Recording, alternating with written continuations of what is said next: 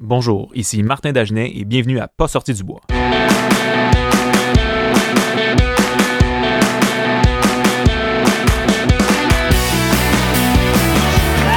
messieurs, votre gagnant du 110 Si tu commences à te sentir bien en courant un ultramarathon, fais-toi-en pas, ça va passer. grand champion du 125 km. Bar protéiné, bar caféiné, gaufre, drink mix, poudre protéinée, la gamme de produits NAC s'en vient tellement complète qu'avec ça, ben, t'as un arsenal complet pour ton prochain grand défi. Puis surtout pour avant, pendant, puis après les entraînements qui vont t'amener jusque-là. Tout ça, ça se trouve à un seul endroit sur le nacbar.com.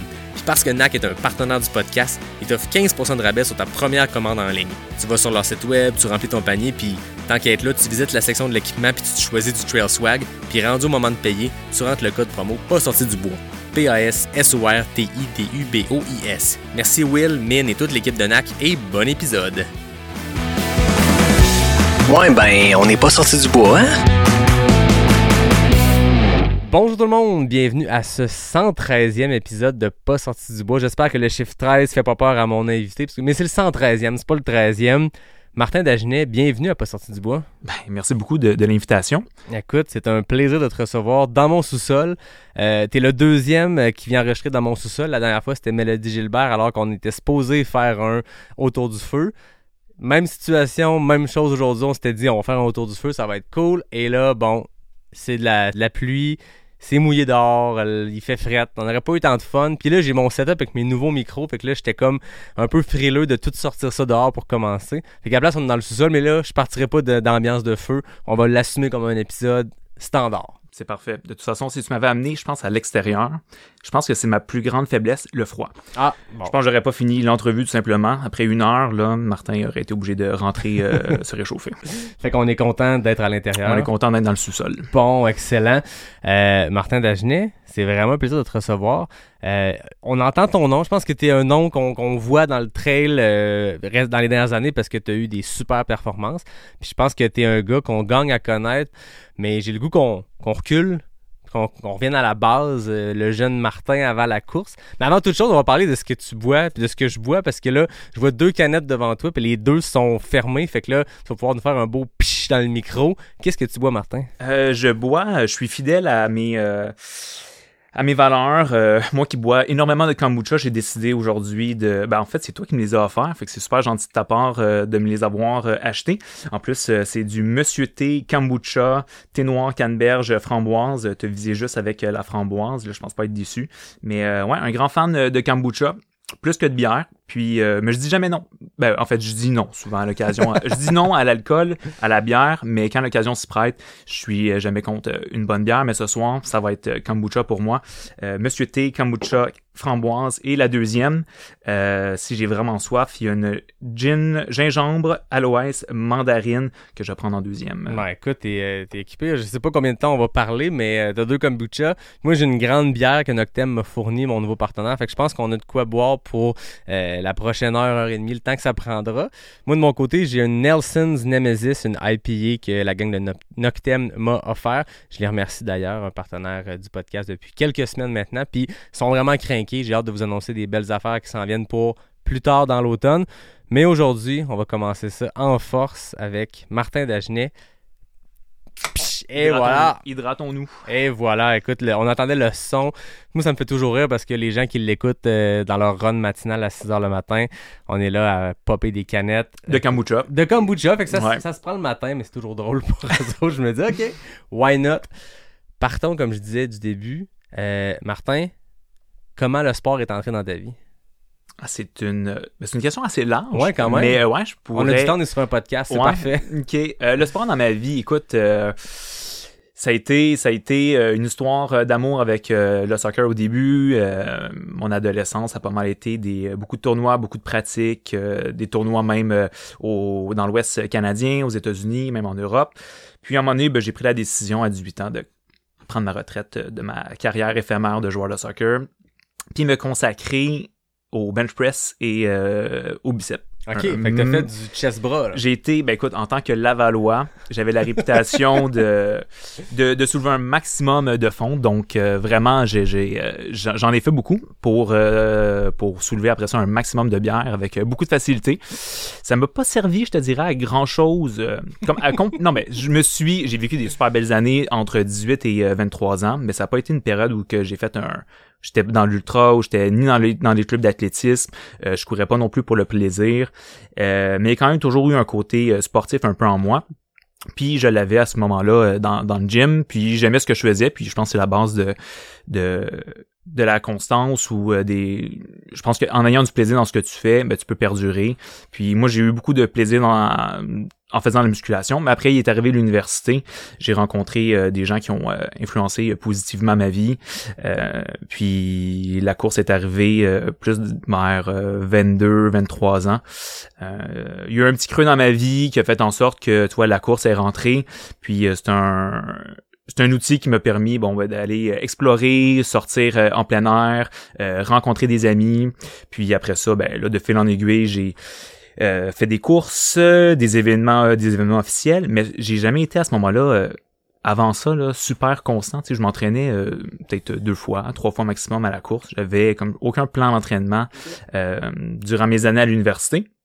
Contrairement à plusieurs là, qui ont qui ont, qui ont, qui ont fleuri euh, quasiment euh, durant les années à l'université, qui ont bâti un, un moteur incroyable. Euh, puis je pense à tous ceux que j'affronte aujourd'hui sur les lignes de départ, là, qui sont euh, qui ont des backgrounds un peu plus en athlétisme. Euh, moi, je l'avais pas.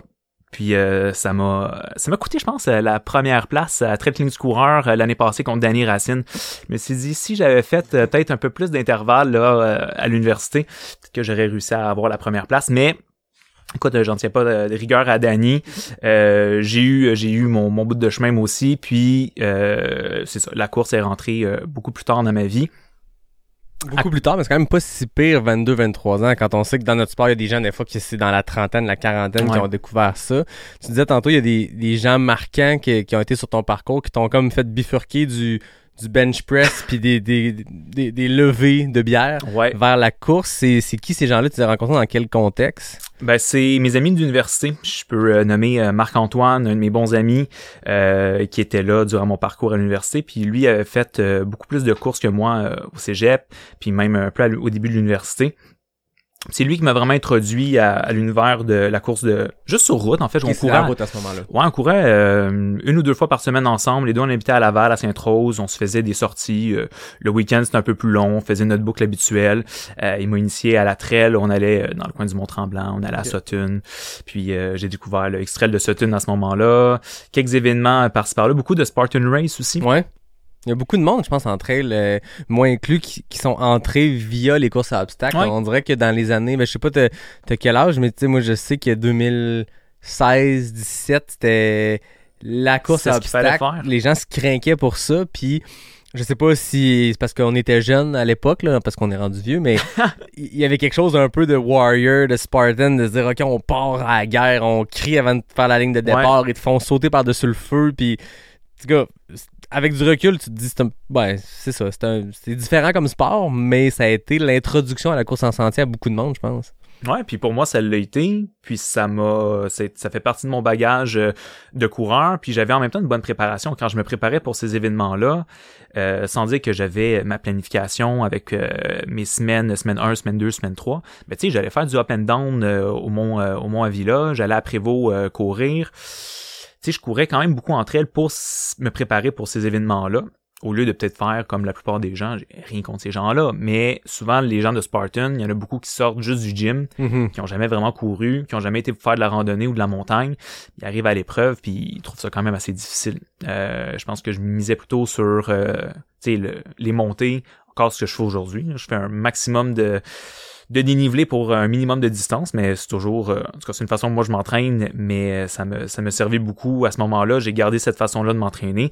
Puis aujourd'hui, je suis rendu un peu euh, où j'en suis un peu à cause de ça. Ouais, ben c'est ça que les Spartan Race, euh, souvent, euh, dans les courses de trail, il y a des endroits où on nous fait monter d'un piste de ski direct, mais souvent on trouve une façon de trouver un single track quelque part. Je pense au QMT qui, pendant un bout, nous faisait monter la crête, puis maintenant on monte l'escarpé pour être un peu plus dans les sentiers, quelque chose qui ressemble plus à de la trail, mais les Spartan Race, on est comme à fond Léon dans la track de ski direct. Ouais. en fait, à l'époque, j'avais aucune idée, moi, ce que ça voulait dire du dénivelé. Tu sais, qu'est-ce que c'est- tu beaucoup 2000 mètres de D+, sur une course? Puis j'ai regardé les Spartan Race qu'il y avait à Stoneham dans le temps. Je sais pas si tu les avais faites, euh, celles qu'il y avait à Québec. J'ai fait celui de All Z, All Z. OK. Oui, 4000 mètres de dénivelé Oui, c'est sur ça. comme j'ai fait le Ultra Beast là, sur Le- 40 ça km. n'a aucun sens. C'est des ratios euh, Ah ouais, incroyables. mais j'ai fait AZ aussi, puis je me rappelle, c'est ça. Avec du recul, tu regardes, un- moi j'avais fait le Beast, mettons 21 km, 2000 mètres de D+. Il y a aucune course de trail, ou très peu en tout cas, qui ont ce ratio-là. Fait que, tu sais, ça pratique d'une certaine façon pour, euh, pour le trail après ça. là. Ouais. Ben, j'ai quand même mis ça derrière moi. Je pense qu'à partir des années 2019, j'ai quand même fait beaucoup de voyages, puis beaucoup de voyages en Europe. Puis ça, c'est vraiment aussi, euh, tu me parlais un peu de mes influences, là. Mes amis à l'université, oui, mais après ça, les voyages que j'ai faits en, en Europe, ça m'a vraiment euh, ouvert les yeux sur euh, le monde de la trail. J'ai euh, un peu tombé par hasard sur, euh, sans trop connaître ça, là, sur le marathon du Mont Blanc quand j'étais à Chamonix euh, fin juin, euh, durant un de mes voyages. Ensuite, je suis tombé euh, deux, trois semaines plus tard, c'était le Eager Ultra Trail.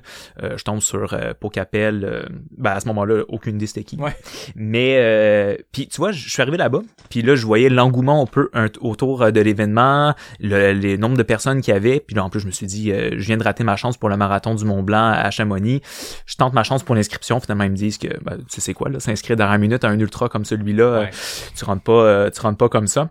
Finalement, j'ai été euh, bon un peu déçu. J'ai été faire une autre euh, super rando course euh, autour. Ça a été une de mes plus belles que j'avais faites en Europe à ce moment-là. Mais ça m'a quand même donné une envie au fond de moi de, de m'investir de plus en plus dans, dans la course de trail. Puis euh, ben, de fil en aiguille, euh, j'ai fait des événements. Puis euh, toujours à travers mes voyages en Europe, j'ai toujours mis euh, un événement de course ou deux à travers ces voyages-là. Puis je dis toujours que c'est un peu la cerise sur le gâteau quand, quand je réussis à les terminer, parce que c'est arrivé aussi que je les ai pas terminés. Ça fait partie de l'apprentissage. Ben ouais, mais c'est ça que je voyais quand je regardais un, un peu ton parcours puis les courses que tu avais faites. Puis rapidement, j'ai vu qu'à chaque année, il y avait une course internationale. Ouais. Les classiques euh, québécoises sont là, mais à travers, euh, j'ai vu que tu été en Croatie notamment. Euh, tu es allé le marathon du Mont-Calm, je pense que c'était en France. Euh, Le Méribel Trail, là, c'était cet été. Ouais. En préparation, je suppose, pour la CCC. D'ailleurs, on arbore nos, nos vestes finisher Fièrement. fièrement. J'avais pas pensé. Oui, c'est ça. On les assume pas encore On, dehors. on les assume, les rideaux sont fermés Oui. partout. Faut dire, en fait, ça incitera les gens à aller écouter l'épisode, en fait, à regarder l'épisode. Il y en a qui le regardent euh, semaine, euh, semaine après semaine, mais c'est une petite portion des auditeurs de Pas sortis du bois. Mais là, on les décrira pas ces vestes-là. On va juste se contenter de dire que les rideaux sont fermés, Ouais. qu'on n'est pas encore prêt à l'assumer au, au centre commercial, à l'épicerie, à la pharmacie. Par contre, dans mon sous-sol devant une GoPro, c'est correct. Parfait. Par contre, au-delà de l'aspect mode de cette, euh, de cette veste qui est peut-être à, à- En tout cas, je veux rien dire contre. C'est ce qu'elle ce veut dire. C'est ce la symbolique derrière ça parce qu'à l'UTMB, il n'y a pas de médaille. Ta veste de finisher cette année, c'était l'accomplissement. Puis euh, je suis très fier de voir que tu l'as, que je l'ai. Écoute, euh, je Sur la pense même que distance aussi. sur la même distance, pas la même vitesse, Pas on la y même reviendra. Ouais. Mais euh, effectivement, on a vécu toute qu'une toute qu'une aventure sur cette course-là. Puis on- je vais vouloir qu'on y revienne, bien sûr, parce que tu as eu une super performance. Puis j'ai envie de, de voir comment toi tu l'as vécu, parce qu'on s'est parlé à la ligne de départ, mais on s'est pas reparlé tant que ça de la course par après. Je pense qu'on s'est juste écrit le lendemain que aïe aïe, on a mal aux jambes. Ouais, ça- ça- C'était ça. Ça ressemble à ça. Bon repos. Oui, exactement, exactement. Ça a été un bon repos. Euh, mais je veux revenir sur le fait de voyager pour faire des courses. Euh, tu disais que c'est comme la cerise sur le Sunday de, les finir ces courses-là. C'est c'est trippant de, se rendre quelque part en voyage, point, mais en plus de, se préparer à un événement puis de découvrir du paysage. Puis tout le temps que quand tu fais une course en voyage, ou en tout cas quand tu pars courir dans les sentiers, dans les montagnes, tu découvres des choses que le touriste moyen qui visite euh, la Croatie verra pas.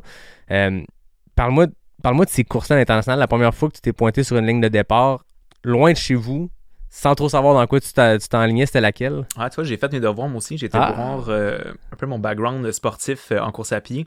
Puis, première course que j'ai faite à l'international, c'est en 2017. C'était euh, l'échappée belle, Mhm.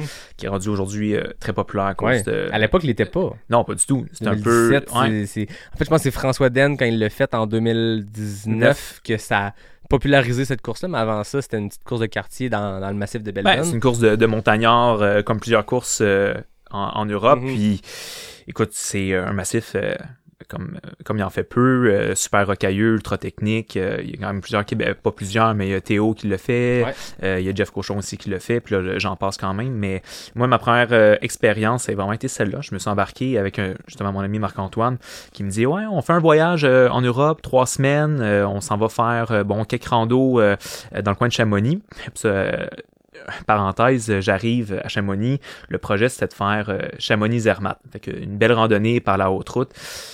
Puis j'avais fait un peu de rando dans les Adirondacks. Ça a été, c'était un terrain de jeu pour moi qui habitait à Laval, puis après ça un peu Ben à oui. Montréal, mais on est à côté. Ça a été une belle introduction pour moi à la randonnée.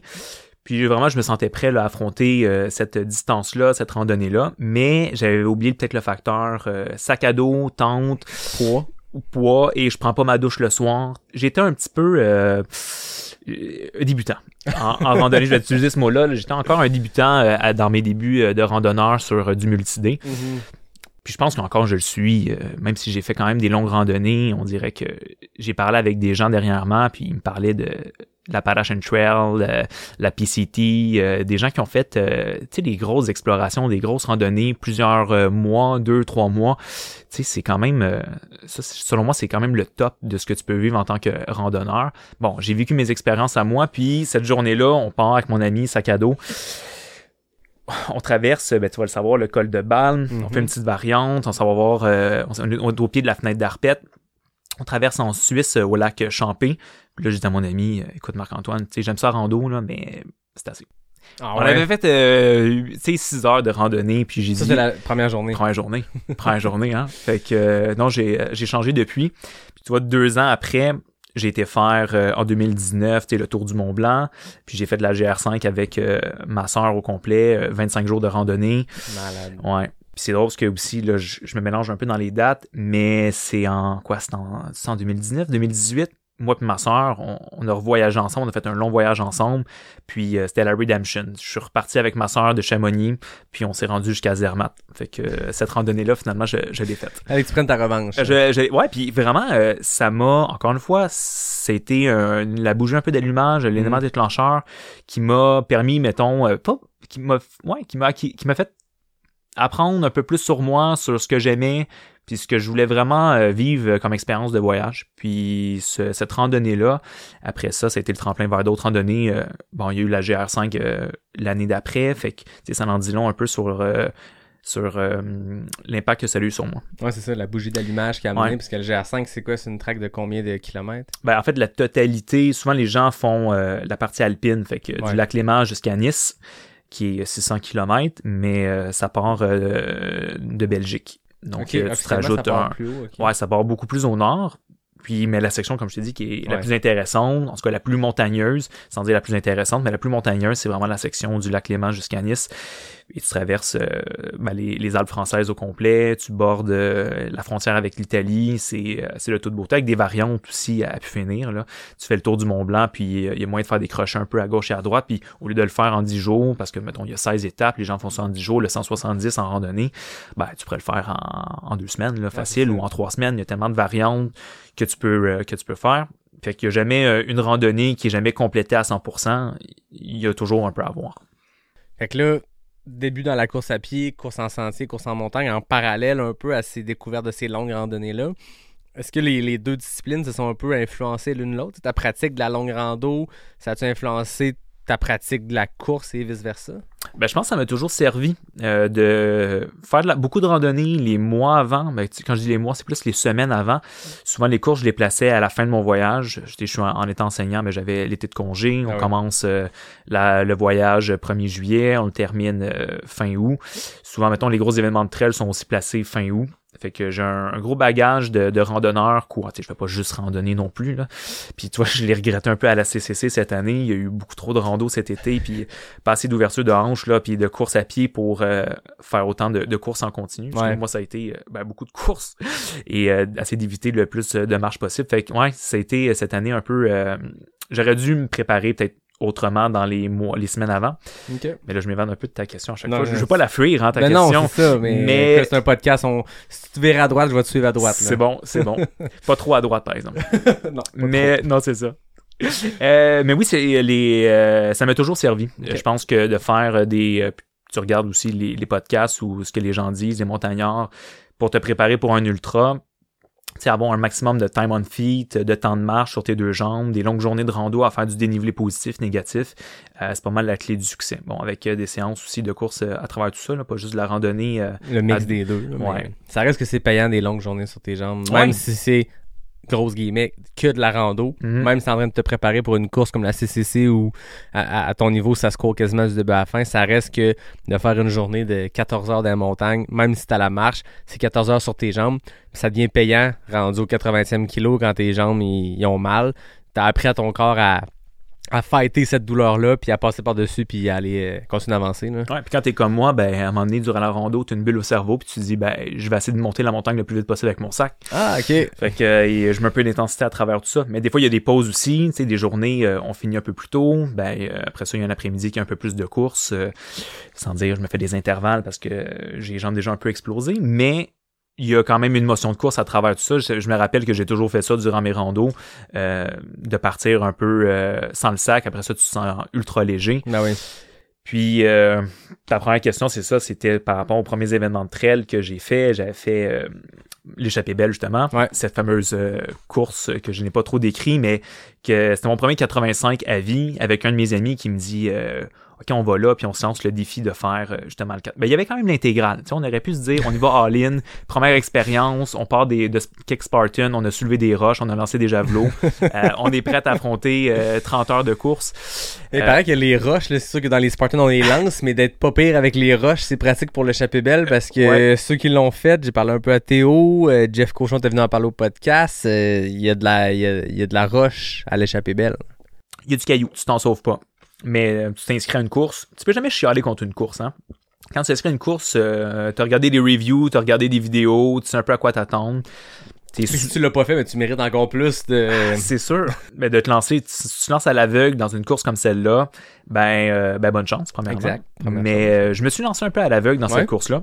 Tu en n'ayant pas fait nécessairement des longues distances dans ma vie. Puis ça a été, euh, ben, je l'ai terminé. Fait que Ouais. premièrement, c'est déjà un, un bel accomplissement de l'avoir terminé. Avec un résultat bah, moyen. Mais comme je te dis, l'objectif numéro un, puis ça, c'est l'objectif numéro un dans chacune de mes courses, ben, c'est de le finir, premièrement.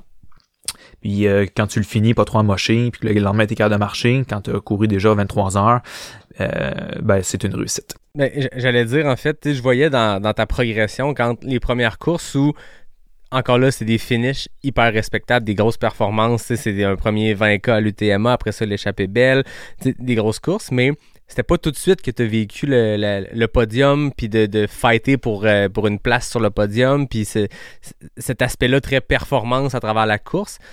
Y a-t-il un moment où tu as senti le- le breaking point, ou le moment où, OK, j'ai j'ai un don pour ça, ou en tout cas, j'ai des aptitudes pour ça Ouais. à, à performer, pas juste finir. Puis je le dis, je veux dire, je suis le premier à ne faire que des courses pour les finir. La majorité des gens qui écoutent, la majorité des gens qui font des ultras, c'est ça. Mais il y a un déclic où à un moment donné, tu fais des performances, tu te dis, OK, je pourrais pousser plus loin là-dedans, puis peut-être essayer de fighter pour une position. T'as-tu eu ce déclic-là à un moment donné? Ben, avec les résultats que j'avais eus, euh, tu vois, le extra- les, la série euh, Extrel au Mont Sutton, Ouais. Saint-Dona, tu vois, je les avais gagnés. Là, je peux pas dire exactement les dates, mais ça doit tourner autour de 2018. L'année suivante, après l'échappée belle. Ouais, tu sais, ça a été euh, ouais, mes premiers voyages. Comme je te dis, tout ce qui s'est joué entre, mettons, mes 23, 24 ans jusqu'à, tu sais, là, je viens d'avoir 29. Euh, tu sais, il y a eu une progression un peu lente, mais quand même eu, je te dirais, dans depuis 2018, 2019, bon, des courses qui euh, m'ont fait bon monter sur la première place Ouais. du podium, donc justement les, les X-Trail. Après ça, il y a eu ma cinquième place au euh, Trail Clinique du coureur, l'édition avec euh, Max Leboeuf, euh, Mathieu Blanchard, Jeff Cochon. Tu sais, là, j'ai j'ai joué un peu avec ces gars-là à ce moment-là. Puis après ça, bon, il y a eu euh, l'année 2020 avec ma performance à Ricana 65 euh, Ah oui. que j'avais fini premier dans un temps vraiment respectable parce que Vraiment très respectable. Quand on compare aux années, euh, bon, cette année, ou même, c'est toujours différent en température. Euh, Cette année aussi, ça l'avait changé, mais j'ai vraiment fait, euh, je pense, une belle performance en, en 2020 sur le 65 kg d'Aricana. Fait que une belle, une belle réussite après avoir passé aussi l'été dans l'Ouest canadien. Ah oui. là, je pense avec mon ami Julien, Julien Lacasse. Euh, on avait passé un super bel été à faire de la rando, toujours de la rando, hein. Il y a, eu un peu, il y a eu de la course aussi, beaucoup de vélo. Fait qu'il y a un été de, un training camp là, dans les montagnes. J'ai l'impression à t'écouter que, je, te coupe, mais Vas-y, vas-y. tu sais, de. il y a une alternance entre course et d'autres sports, course et rando. Puis il y a beaucoup de rando dans ton processus. Puis je Ouais. comprends que ça a toujours continué. Puis on n'arrête pas de parler de cross-training. On n'arrête pas de parler que de faire des semaines de 250 kilos, ça peut marcher pendant une courte période de temps, mais rares sont les exemples de gens dans le sport qui ont perduré à faire ce volume-là.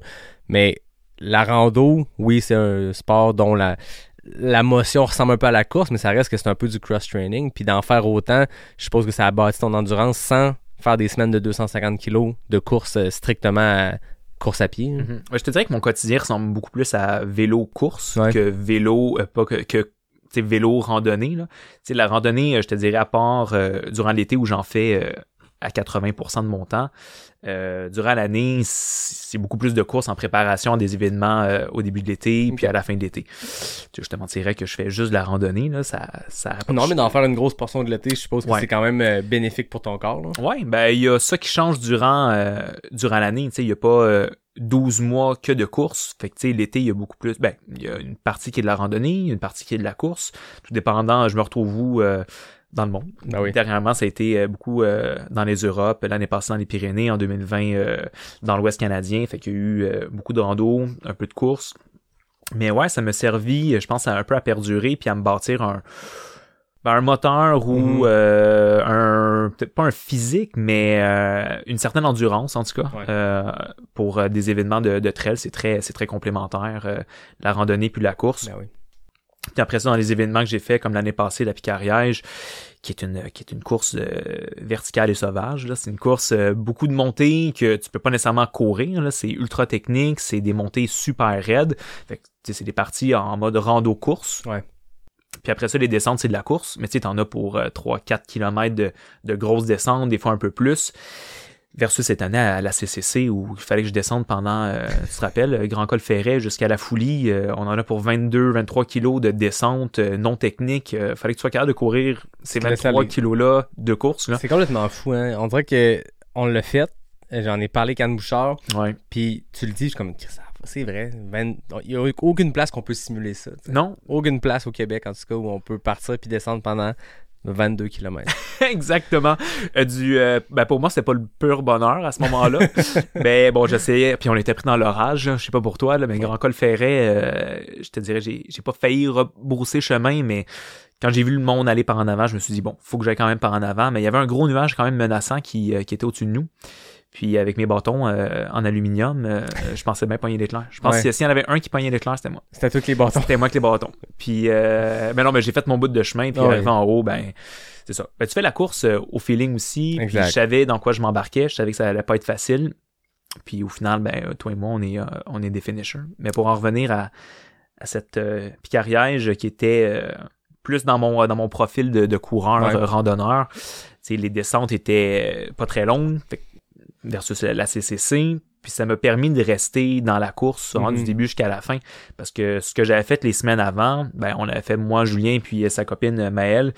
On avait fait euh, un mois et demi. Ben en fait, on a fait un, un bon mois de randonnée dans les dans les Pyrénées à faire euh, bon un peu de préparation. On avait fait euh, euh, le- pas la visualisation, mais on a fait du repérage un peu les jours d'avant. Fait que je savais déjà en, en partant dans quoi à quoi m'en tenir.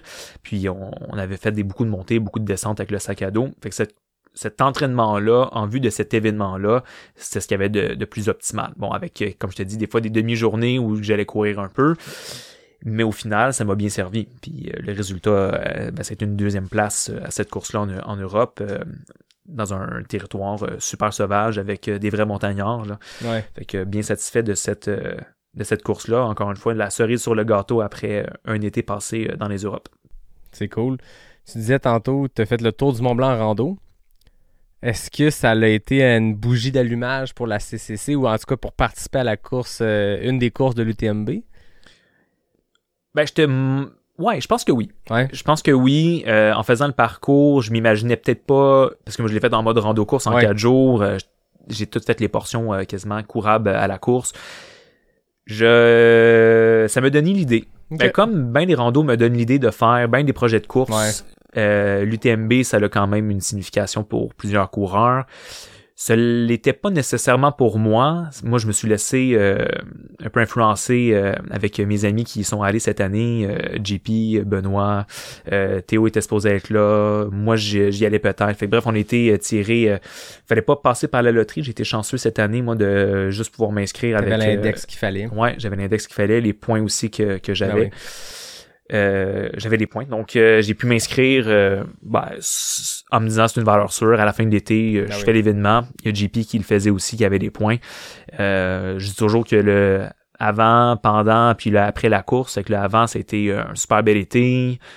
pendant, ben, c'était la course, ça a été un, super, ben, un, bel événement, vraiment. Puis je me l'étais je me l'étais imaginé euh, pas autrement. Vraiment c'était euh, super ambiance euh, la semaine avant. Puis JP il y avait loué un appartement peut-être trop bien placé on était trop bien placé. ouais on était juste en, sur la rue principale. Pas dans le triangle de l'amitié où est-ce qu'il y avait l'arche mais on était juste en face du petit casino là. Il y a comme il y a bien de l'ambiance puis les gens de la TDS ils passaient par là. En tout cas les courses en début de semaine passaient vraiment devant notre appartement. Notre appart donnait directement sur la rue on a, en tout cas, moi, de mon côté, j'ai, j'ai pas super bien dormi euh, les jours avant. En fait, j'ai, je pense que les deux semaines avant l'événement, j'ai pas bien dormi euh, du tout. Je dormais en camping. Même à Chamonix, euh, tu dors dans un camping, il y a des gens qui font de l'escalade, de l'alpi. t'as des gens qui se lèvent à 4 h 5 h du matin. Ben j'ai sommeil un peu fragile le matin. Puis non, ça a été difficile un peu les journées avant. Mais écoute, j'ai, j'ai rien à dire. Là. On était super bien placés, une super ambiance. Puis euh, ça a été une super belle semaine. Une belle façon aussi de se reposer avant un ultra, ben, c'est d'être dans des conditions où tu peux avoir un lit, tu es avec des amis. Euh, c'était vraiment un beau cinq jours avec, euh, avec JP, que je connaissais un peu, mais pas tant que ça non plus. Euh, on a l'air bien chummy des fois parce qu'on court ensemble, on est sur des photos, mais c'est un plus l'ami d'un ami qui est devenu finalement un super bon ami. Ben oui, on, on partage de temps à Chamonix. Euh... Ben oui, puis deux personnes qui ont des intérêts communs. Mm-hmm. On est deux enseignants. Euh, je pense que TGP est un peu plus vieux que moi. Il pourrait être euh, mon mentor sur. Il m'a, il m'a vraiment appris euh, à être quelqu'un peut-être d'un peu plus pas, pas équilibré, mais euh, il y a une philosophie de vie, une façon de vivre que qui, qui, qui m'inspire beaucoup. Fait que euh, c'est un modèle à suivre pour moi, puis ça fait partie des belles rencontres que j'ai fait cette année euh, dans le monde de la trail. Souvent, tu fais tes trucs un peu par toi-même, tu cours dans le bois. la course, c'est principalement un sport individuel. Effectivement. Puis en, m'isolant sur ma montagne au lac Beauport, il euh, n'y ben, a pas grand monde qui me rend visite, malheureusement. Tout le monde est ouvert. Tout, j'ouvre ma porte hein, à n'importe quel coureur en passant qui veut venir euh, dans mon coin faire une course, euh, écrivez-moi. On va mettre l'adresse, je pense, dans l'épisode en bas, là, vous dans les descriptions. Parfait. je suis vraiment bien situé. J'offre le gâteau zucchini. ouais, Écoute, là, je pense que, je veux dire, j'ai pas des millions de personnes qui écoutent loin de là, mais je pense que t'es en train de parler une bonne audience pour venir cogner à ta porte. Ouais, bon. J'achète euh... trouver la porte, là. Bonne chance tout le monde. Exactement, je dis pas encore l'adresse. mais euh, c'est ça. Fait qu'en étant euh, là-bas, ben c'est ça. Je cours un, peu tout seul. Puis euh, j'ai fait des belles rencontres euh, dans la dernière année. c'est des gens aujourd'hui avec qui que je cours, j'ai du plaisir. Euh, c'est ça gens que je on dirait. Hein? Ben c'est une communauté. on finit par euh, créer des liens, puis c'est pas juste des... Ça commence par être des connaissances des gens avec qui tu cours, puis à un moment donné, ça je veux dire, à passer autant de temps avec quelqu'un, on finit par créer euh, plus que juste une connaissance de course, puis c'est des amitiés qui se créent. Puis c'est beau avoir cette gang-là, puisque vous aviez Benoît dans la gang qui courait la TDS en début de semaine, ah, ensuite toi sur la CCC, ensuite la l'UTMB. C'est ce qui est le fun aussi de l'UTMB, c'est que les courses sont étendues dans la semaine. Fait que quand tu es plusieurs sur différentes épreuves, tu peux te suivre l'un l'autre et non. Euh, je voudrais tout en même temps sur le parcours puis arriver euh, dans un resto puis demander hey un tel sur telle course comment ça va là tout le monde est là un après l'autre. Fait que Benoît a fait une performance exceptionnelle sur la TDS. J'aurais pas pensé être aussi heureux pour, euh, pour les autres. Ah ouais? Ben, surtout avec euh, l'accomplissement d'une course comme celle-là. Je j'ai pas été souvent sur des euh, finishes de, de grandes, de longues courses d'ultra, mais de, de voir Benoît arriver, tu te dis, mon Dieu, quelle, quelle misère il s'est infligé pendant, pendant aussi longtemps. Puis tu te dis, mon Dieu, dans pas long, ça va être moi, mais peut-être un peu plus, euh, un peu plus, euh, un peu plus vite, un peu moins longtemps. Mais euh, il y a toute mon admiration. Puis ça m'a vraiment rempli d'émotions de le voir arriver. j'ai posé la larme quand même. Là, j'avais un peu d'orgueil. Non, non. Je suis proche de mes émotions, mais de voir, de voir Benoît arriver, vraiment, j'ai vraiment été rempli ben, d'admiration pour ce qu'il avait fait, puis super fier de lui. Puis après ça, été, le, bon, mon tour. Mais ça craint, je suppose aussi, parce que là, il est arrivé le mercredi, je crois. Euh, Le mercredi, ouais, jeudi. Ouais, jeudi, c'est semaine. l'OCC. Fait que bref, t'as quand même le temps de, de, de te booster de ce qui vient de se passer, puis de le voir vivre ça, puis de te dire, OK, mais je veux le vivre moi aussi, puis il va falloir, Ouais. que, il va falloir se rendre au bout, même si on est un peu misérable à la fin. Mais tant que tu ne le vis pas, cette ligne d'arrivée, on dirait que tu sais pas un peu euh, ce que tu as vécu. Puis tu sais, Benoît, qui est, qui pas la personne la plus expressive, euh, ben il- tu voyais quand même qu'il était, qu'il était fier de lui puis qu'il avait vécu quelque chose. euh, autant que JP aussi, quand il est arrivé après l'UTMB, euh, on était là, moi et son frère, pour, euh, pour l'accueillir. On dirait que c'était, la moindre des choses. Je pense que j'étais, plus, j'étais tellement euphorique, là, tellement content. En plus, j'avais mangé une, une énorme gelato euh, juste avant son arrivée. Je m'étais dit, impossible que je puisse courir euh, pour jusqu'à la ligne d'arrivée pour le voir, mais finalement, bon, euh, mon estomac comme digéré en, en deux, en deux secondes. C'est l'estomac pas sur le Ouais. t'as tellement un manque à gagner que tout passe, peu importe la quantité. Hein. C'était, je t'épargne euh, tout ce que j'ai mangé euh, post, euh, post CCC. Mais le chamonix, hein, le chamonix qui était juste devant mon, mon hôtel, là, on était connus. Ok, à la fin, il savait votre commande par cœur. Ouais, puis, ouais. Ok, vous êtes, vous êtes rendu des, des locaux. Là. Des, des- quasiment, quasiment. Je dirais pas non à être local à Chamonix. Ouais, quand même, hein, c'est l'épicentre de la trail pendant cette semaine-là, mais c'est l'épicentre du, du plein air. Et je veux dire, t'arrives à Chamonix, puis c'est que des petites boutiques de sport, Ouais. que des gens habillés des pieds à tête en sport et des touristes qui s'en vont euh, visiter l'aiguille du midi. Ouais. Je l'ai faite, ça vaut la peine, mais c'est sûr que ça, c'est le bout de touristique. Le reste, c'est tes sportifs, il y a des parapentes un peu partout, puis tu sens vraiment cette vibe-là de, de gens qui vivent avec la montagne, puis euh, il y a quelque chose de spécial qui se passe à, à- à Chamonix. Je pense pendant l'UTMB, je sais pas si en mois de novembre, commencer à Chamonix. Ben, je je pense peux que... te dire qu'au mois d'août, c'est trippant. Ouais, exactement. Ben, surtout euh, durant le, le marathon du Mont, du Mont Blanc. euh, puis encore plus pour avoir vécu les deux, l'UTMB quand même là, en fait c'est c'est la semaine, c'est pas juste le ben, week-end. C'est euh, il y a un engouement, un engouement monstre, puis euh, comme tu dis, ça transpire euh, la santé puis euh, le VO2 max euh, Chamonix durant ben, durant l'été tout Et simplement. le gelato. Et le, et le gelato. Mais un est comme une conséquence de l'autre, tu sais. Pas une conséquence, mais une, la, la récompense de l'autre. Ouais, tout à fait. Le avant, pendant, après, c'est souvent ça. Avant gelato, course, et après gelato. Bon là j'exagère là, mais je. C'est ça le secret, dans le fond, de Martin Dagenet. C'est un- le gelato avant, pendant, après la course. Ah euh, non, toi Pendant? euh, je non, et tu vois pendant la, la CCC, j'étais euh, j'ai pas eu de problème digestif tant que ça. Bon, des petits hauts le cœur euh, pas de- un petit mal de cœur, euh, une petite nausée, mais rien de rien au point de vomir. Puis pourtant j'ai mangé n'importe quoi, vraiment euh, aucune. Il y avait un plan euh, jusqu'à temps qu'il y avait jusqu'à temps qu'il y ait.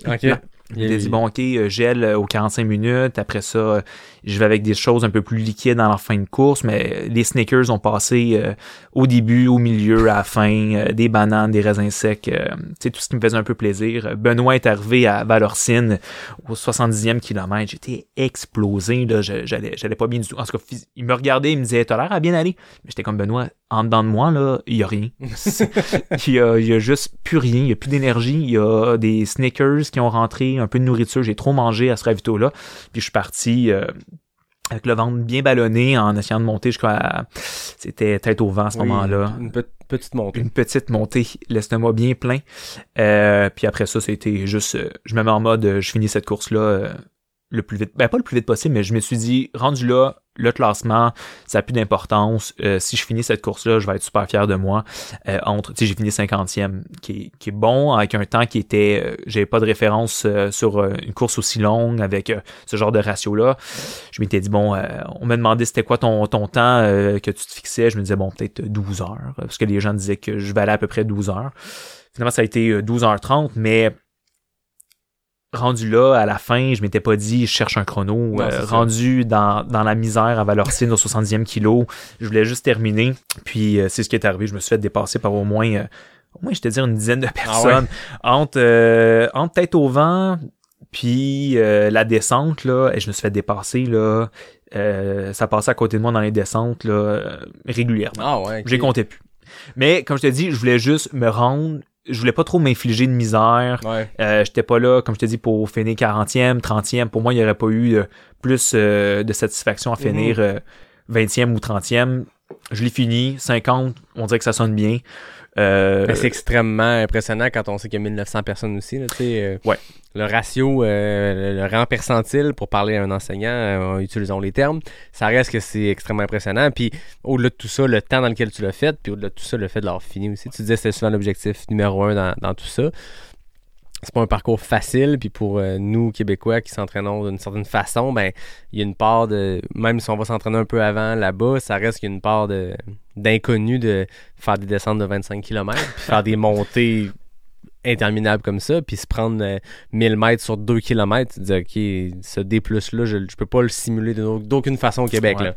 Complètement. Ben là, on a parlé un peu, on a effleuré ta course, mais avant qu'on entre là-dedans, j'ai goût de parler de ton été de préparation vers la CCC parce que tu as fait des courses au Québec, après ça, tu as traversé euh, l'Atlantique, puis tu es allé euh, t'amuser pas mal dans les Europes. Ouais. Euh, Est-ce que dans ta préparation, même si on remonte à l'hiver, printemps, sachant que tu as la CCC au calendrier, sachant que tu as ce gros objectif-là, t'as-tu adapté quelque chose, t'as-tu changé quelque chose à ta façon de faire ou tu es allé comme tu le fais d'habitude?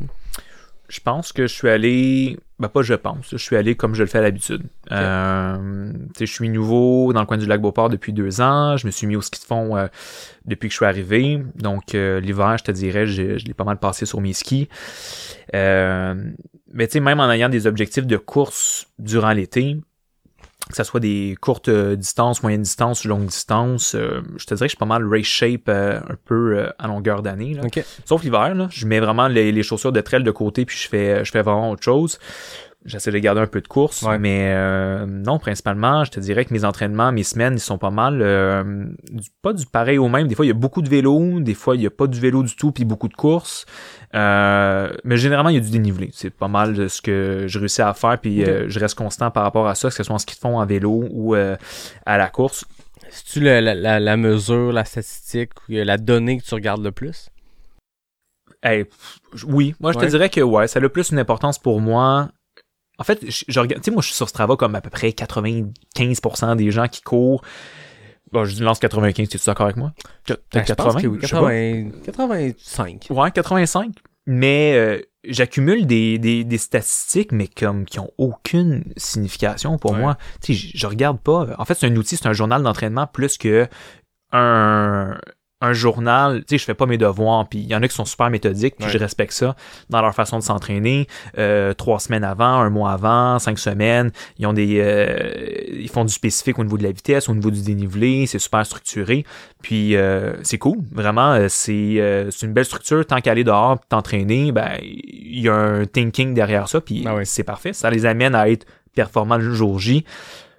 Versus moi qui, bon, euh, fait à peu près euh, un peu n'importe quoi euh, quand ça lui tente en fonction de la météo. J'ai mon ami Julien qui est disponible, il a son vélo, ça va faire du vélo, tu sais. Euh, Ben, je trouve ça intéressant parce que on entend de toutes sortes de façons de s'entraîner, puis je trouve ça rafraîchissant aussi d'entendre euh, cette méthode-là.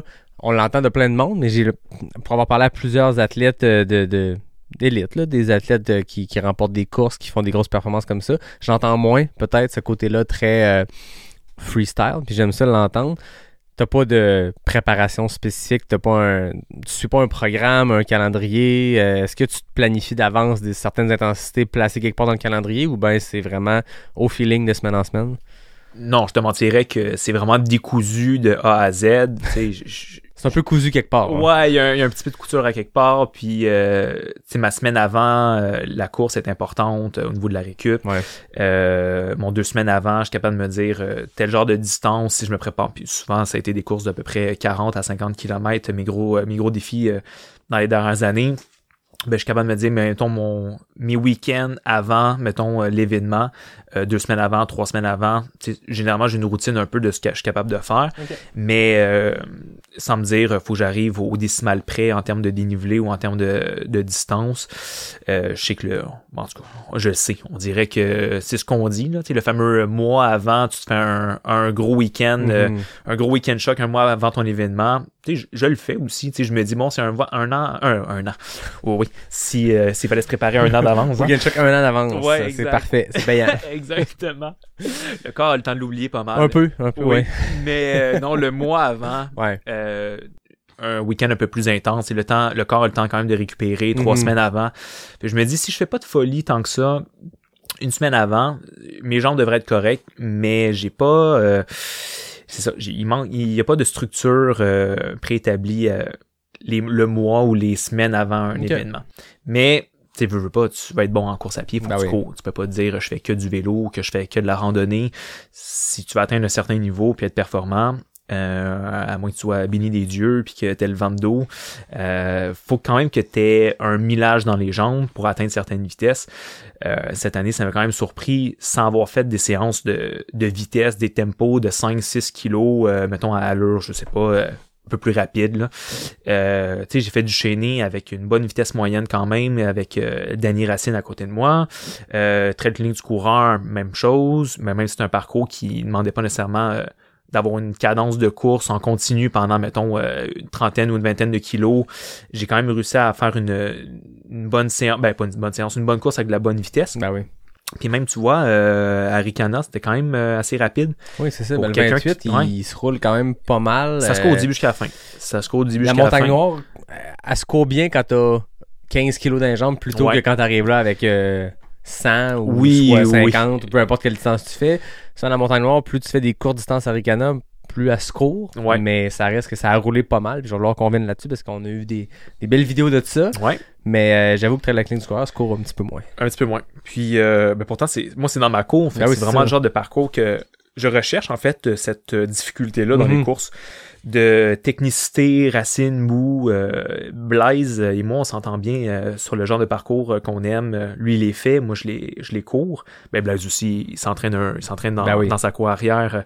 Il aime ça, lui aussi, des racines. Mais j'ai- j'aime vraiment ce genre de parcours-là, cette technicité-là euh, dans les parcours chose qu'il n'y a pas beaucoup en Europe non plus, dans les Pyrénées, euh, partout où j'ai été, euh, ben, sans dire j'ai été partout, mais aux endroits où j'ai été sur la planète, il n'y a pas beaucoup d'endroits où que tu retrouves euh, un 50 km de course avec de la racine du début jusqu'à la fin. Fait que 2023, euh, si tout va bien, je vais être encore là à ligne du coureur sur le 50. Ben, c'est, un, parcours que tu as fait plusieurs fois, je vois. Puis, comme tu dis, ben, c'est aussi ta cour arrière. Puis, il est extrêmement challengeant. Je pense que cette année, il a surpris beaucoup les gens parce que 2019, il était d'une façon qui était pas mal semblable à 2018. Puis, c'est un parcours où le 30 km à cette époque-là, 2018-19, je pense que le 30 km était plus. Pas plus difficile, mais je veux dire, le ratio de dénivelé sur le 30 kg était plus intense que sur le 50 parce que le 50 était le 30 avec une boucle de 20 qui était beaucoup plus roulante. Tu sais, C'est le centre de ski Charlebourg. C'est une Ouais. section qui, qui se roulait pas mal plus. À peu près du 10e au 30e kilo sur le 50, ça pouvait dérouler avant de retomber dans de quoi de plus technique. Là, je pense que les gens avaient ces chronos-là en tête des années euh, antérieures. Les gens avaient ce degré de technicité-là en tête. Et c'est pas du tout ça qui est arrivé. On savait que la trail- ben, que l'organisation de la clinique du coureur préparait quelque chose parce qu'on avait vu même euh, à l'automne passé euh, du travail qui se faisait dans les sentiers, euh, ceux qui suivent la clinique du coureur sur les médias sociaux, on avait vu ça, mais tu te dis, bon, ils rajoutent un peu de portion dans le Maelstrom, le 30 kg, l'édition COVID de 2021, avait ce nouveau tronçon-là dans le Maelstrom, qui est une montagne où il y a plus de technicité, ou en tout cas, si on se fie à 2021, c'était un peu plus ardu, mais on savait pas trop. Puis là, je pense que ceux qui n'avaient pas testé le parcours, donc la majorité du monde, tout pogné un gros deux minutes. Moi, je me rappelle avoir trippé, m'avoir eu mal, puis de regarder ma montre, puis de dire, je suis comme une heure plus lent qu'en 2019. Puis pourtant, je pensais que j'étais plus en forme. À tripper quand même, mais arriver à la ligne d'arrivée, jaser avec des gens qui étaient fâchés, offusqués de ça n'a aucun sens que ça soit difficile comme ça. C'est magique. Cette réaction-là est magique. Blaise, avant la course, tu sais, il craint le- le- le- les coureurs, puis il dit la Mistachibo peut se rhabiller. Et là, tout le monde sait que Blaise aime mettre un peu d'huile sur un feu. Tu te dis, OK, les nouvelles portions sont techniques, mais je veux dire, il, il, il, beurre Il épais. Non, il ne beurrait pas épais. Et pour moi, cette portion-là du Maelstrom est moins longue que la Mistachibo. Mais la portion la plus technique l'est encore plus. Tout à fait. Ben, c'est une forêt. Imagine que tu cours sur une forêt, dans une forêt vierge, Mm. Avec quelqu'un qui a passé par là, on dirait avec un râteau, ben ça ressemble à ça. Exact. Fait que, Mais c'est magnifique. Ben oui, c'est Cette magnifique. portion-là est tellement belle. Là. Mhm. C'est ma cour arrière. Ben oui, c'est ça. Ben quand, quand vous irez courir euh, chez, de- chez, chez, chez Martin en cognant à la porte puis partir, Ouais. ben c'est là que je vous amène. ouais. Dans la difficulté, dans le bout. voilà. Mais euh, tout ça pour dire que maudite belle track, la clinique du coureur. Ouais. Je le répète souvent, là, je suis vendu, mais je veux dire, ce parcours-là est magni- magnifique. Moi, je vais être là en 2023. Je pense que toi aussi. Ben, euh, j'ai pas encore euh, fait l'in- l'inscription, mais euh, ça se place bien dans un calendrier de course euh, début juin. euh, c'est un beau début de saison. ouais, complètement. Là, cette année, QMT, ça s'est pas passé comme tu voulais, je crois. Veux-tu raconter ça avant qu'on tombe dans la CCC puis ce, ce gros build-up-là? Euh, ben oui, euh, ouais, parce que initialement c'était par rapport à la, mon été que j'avais eu avant, avant la on CCC. s'écarte, on revient. C'est vrai. c'est comme Non, un sentier, on a pris un petit euh, embranchement On vers la gauche, mais on revient. On On revient sur le sentier principal. C'est bon. Fait que euh, oui, il y a eu la traite ligne du coureur, ça a super bien été. Deuxième place. Ouais. Derrière Maxime euh, Leboeuf qui a finalement remporté cette course-là. Ouais, finalement. Après deux deuxièmes places. Mais euh, ouais, que, quel, quel brut ça a été. Ça, s'il y avait bien une course que. En tout cas, qui était sur mon calendrier, c'était celle-ci. C'était Ouais. vraiment le. Sans dire l'objectif A, mais je voulais vraiment bien faire cet événement-là. J'avais une belle préparation, quand même, euh, une coupe de sorties euh, au lac Beauport. Je savais un peu à quoi m'attendre. Fait j'étais avantagé, oui, parce que je connaissais les sentiers, mais aussi parce que je me sentais bien aussi physiquement pour la faire. Puis ça l'a super bien été. Après ça, il y a eu le QMT un mois plus tard. Euh, écoute, euh, tout allait bien. euh, Martin s'entraînait. euh, je montais le Mont-Saint-Anne. Je faisais la Mestachibo. Je faisais mes devoirs de, de gars qui faisaient un peu de, de repérage avant la Ouais. course. Puis ça allait encore une fois super bien. Je me sentais, je me sentais d'attaque. Mais trois jours avant, euh, enrhumé, euh, le nez congestionné. Fait que là, bon, mauvais timing. Je pense que la dernière fois, j'ai été, euh, tu sais, est-ce que c'est à COVID? C'est super à COVID? J'ai testé trois fois négatif avec des tests rapides. Euh, C'était négatif. Mais bon, comme je disais, j'ai pas été malade, enrhumé depuis six ans. Fallait que ça arrive À deux jours de la course. deux, trois jours avant la course. Je me pointe quand même sur la ligne de départ en me disant, bon, euh, tu sais, j'avais pas trop de symptômes grippaux. Tu sais, je, je, Ouais. je toussais pas.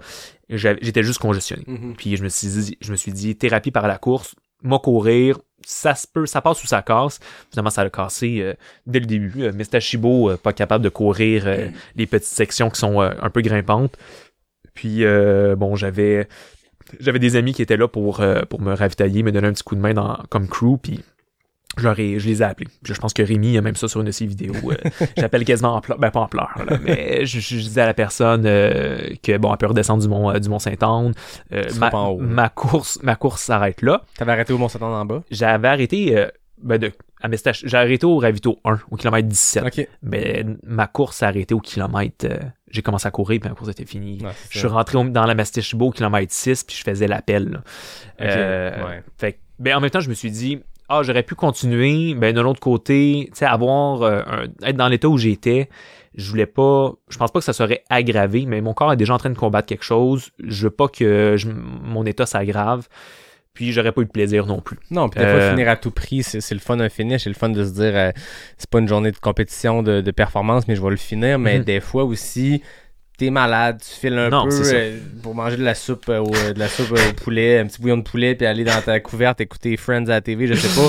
Des fois, c'est pas la meilleure, c'est pas la meilleure affaire de se dire, je vais finir à tout prix. Peut-être que tu t'aurais payé, puis moi, je répète toujours quelque chose, puis j'y ai dit l'autre fois à Julien Lachance, puis je le répète ici, mais oui, il m'avait dit de quoi la première fois que j'ai fait un DNF au QMT en, en 2021, puis il m'avait dit, il m'avait parlé de son premier Vermont 100 qu'il avait remporté d'ailleurs, mais une performance, ça avait été extrêmement difficile du début à la fin, puis mentalement, ça y avait pris des mois, genre une demi-année à s'en remettre, puis des fois, faut savoir faire la différence entre je peux le finir, j'ai les capacités de mettre un pied devant l'autre puis me rendre au finish avant le cut-off, mais dans quel état mental je vais me mettre à essayer de fighter ça pendant des fois c'est 5, 6, 10 heures, tu sais, tu sais pas il en reste combien? Puis ça me joue dans la tête des fois cette histoire-là de Julien qui me racontait ça puis de me dire des fois un DNF, c'est correct. Puis l'impact que ça va avoir mentalement va être moins pire d'arrêter là que de se rendre au bout puis peut-être en souffrir pendant six mois parce que tu t'es allé dans des retranchements que t'avais pas le goût d'aller. Puis en même temps, j'avais un bel été qui s'annonçait devant Ben, c'est moi. ça, c'était que le début. C'était que le début, mais encore une fois, j'aurais, il n'y a jamais aucune course auquel je m'inscris en me disant je veux pas bien faire. Tu sais, Non. chacune des courses euh, auxquelles je m'inscris, je me suis, je me dis je veux me, je veux me donner à 100%, je vais faire du mieux que je peux. Puis, euh, tu je sais que je suis capable généralement de bien me classer, mais euh, avant tout, parce que je veux, euh, je veux donner le meilleur de moi-même. Puis je savais que je pouvais pas donner le meilleur de moi-même. J'aurais été, euh, j'aurais aggravé ma situation. Fait que bref, j'ai pris la décision d'arrêter ça au kilomètre 17. Puis on était une super belle gang aussi. Tu sais, j'étais pas euh, à Chamonix ou dans un autre pays. Là, j'étais avec mes amis Ah sous la tente. JP arrivait. On s'est fait masser. On a mangé de la soupe. Ça allait beaucoup mieux. Une heure après, là. Une soupe, ça replace toujours un rhume. Ouais, c'était la soupe de JP par exemple. Ah, c'est la soupe de JP, ok. Ouais, qu'il fallait que je garde pour euh, lui donner. Fait que je l'ai. Non, c'est pas vrai. Je... Ouais, mais JP, ça, c'est drôle. Ce qui est arrivé à la tente euh, au kilomètre 7, lui, ça le faisait, quoi, peut-être euh, une centaine de kilos qui courait. Il faisait le 160. Puis il y a moi puis Théo euh, qui, on décide de se faire masser. Puis il y a JP qui est là. Au ravito, il a besoin d'encouragement, puis il y a moi puis Théo, euh, deux larves sur la table à massage qui se fait masser pendant que JP, lui, euh, bon, il y avait déjà une équipe quand même autour de lui, mais après ça, on se sentait tellement mal. On s'est dit, Colin, JP, on, on le voit peut-être une fois durant la course, puis la seule euh, image qu'il y a de nous, c'est deux gars qui ont DNF le 50 qui se font masser. On n'était pas peu fiers de nous. Qu'on est allé acheter un Gatorade à JP, puis on est allé euh, l'attendre pendant une heure. Euh, bon, c'était plaisant, là. Mais on s'est, on s'est rattrapé un peu euh, à l'autre ouais. Ben oui, ben oui, on y avait acheté un Gatorade. Euh, on l'a quasiment nourri, là, nous-mêmes. Là, on voulait vraiment se, se rattraper, puis euh, qu'ils nous en veuillent pas. Fait que ça faisait partie, euh, ça fait partie de l'événement. Encore une fois, d'accompagner les gens qui, eux, euh, ça va peut-être un peu mieux que nous. Chacun son histoire après une course, hein Exact. autant positive que négative. La nôtre est un peu plus euh, négative, mais euh, encore comme je dis, il y a le avant, pendant, puis il y a le après. Le avant, c'était super cool de se retrouver avec euh, l'équipe Salomon. On était là au pied euh, du Mont-Saint-Anne. Il y avait une belle ambiance. Bon, durant la course, un peu moyen, mais il y a là après aussi un petit souper. Euh, on se rend compte un peu nos misères, nos réussites durant la course. Ouais. On a eu un super beau week-end cette, ce week-end-là. Écoute, je t'écoute, le deux tiers du week-end est réussi, le avant est réussi, l'après est réussi, fait que c'est déjà, grâce à note de passage. Ouais, 66,6%. Voilà. On, on continue dans le champ lexical de l'enseignement. Il y a de quoi ici. Je travaille demain en plus. Ça, Ah. ça me met déjà dans le bain pour ma période de demain. Donc, QMT, après ça, euh, t'as traversé l'Atlantique. Allé Ouais. passer une bonne partie de l'été en Europe, si je me trompe pas.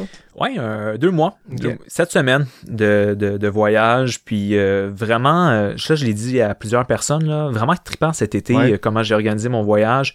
Un peu au gré du vent, je me promenais, j'ai été en Bretagne avec avec Théo, le breton, avec Théo qui est de nationalité, nationalité française, mais breton principalement.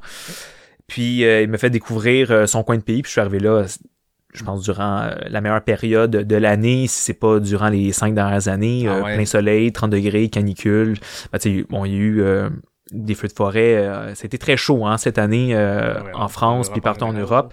Mais euh, la Bretagne, bon, ça a été vraiment un super beau moment là-bas avec Théo. C'est des vraies vacances. C'est vraiment, on était là-bas. Oui, on courait. Il y a les sentiers frontaliers. Euh, c'est la GR, euh, c'est la GR 34 qui est là.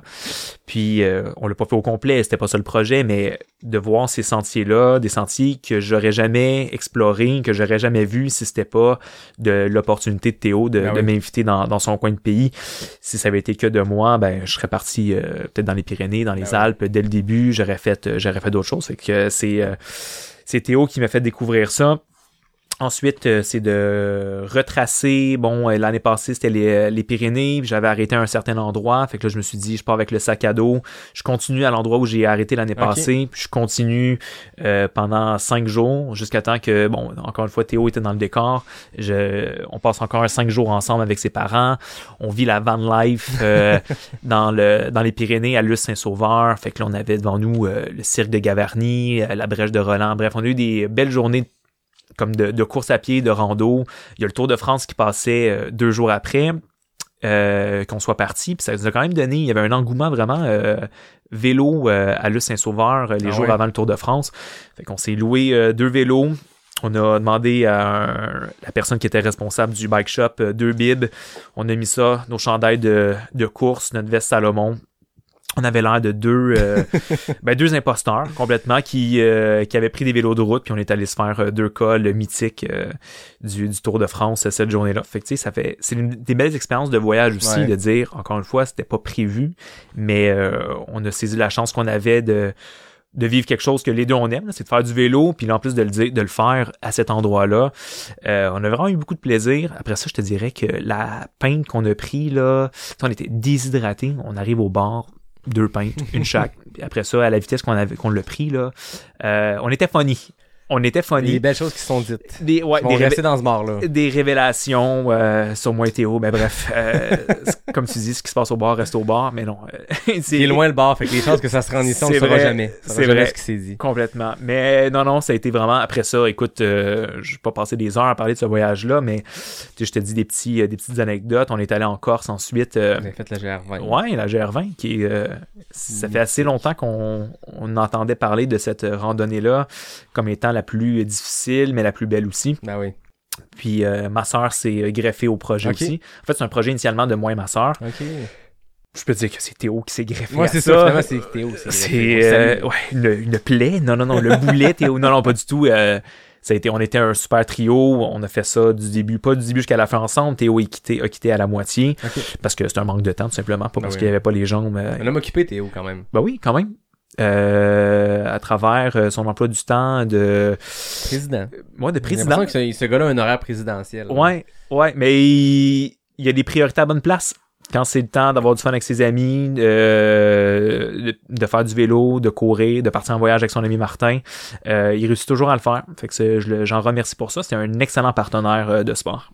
J'ai l'impression que Théo, en fait, je disais à l'épisode 112 avec Ray Zahab que je soupçonnais qu'il y avait un peu plus d'heures que la moyenne du monde par jour, ce gars-là. Moi, je pense que Ray Zahab a comme un 36 heures par jour, puis Ouais. c'est comme un secret d'état, puis euh, on- il s'est fait donner ça, on sait pas pourquoi.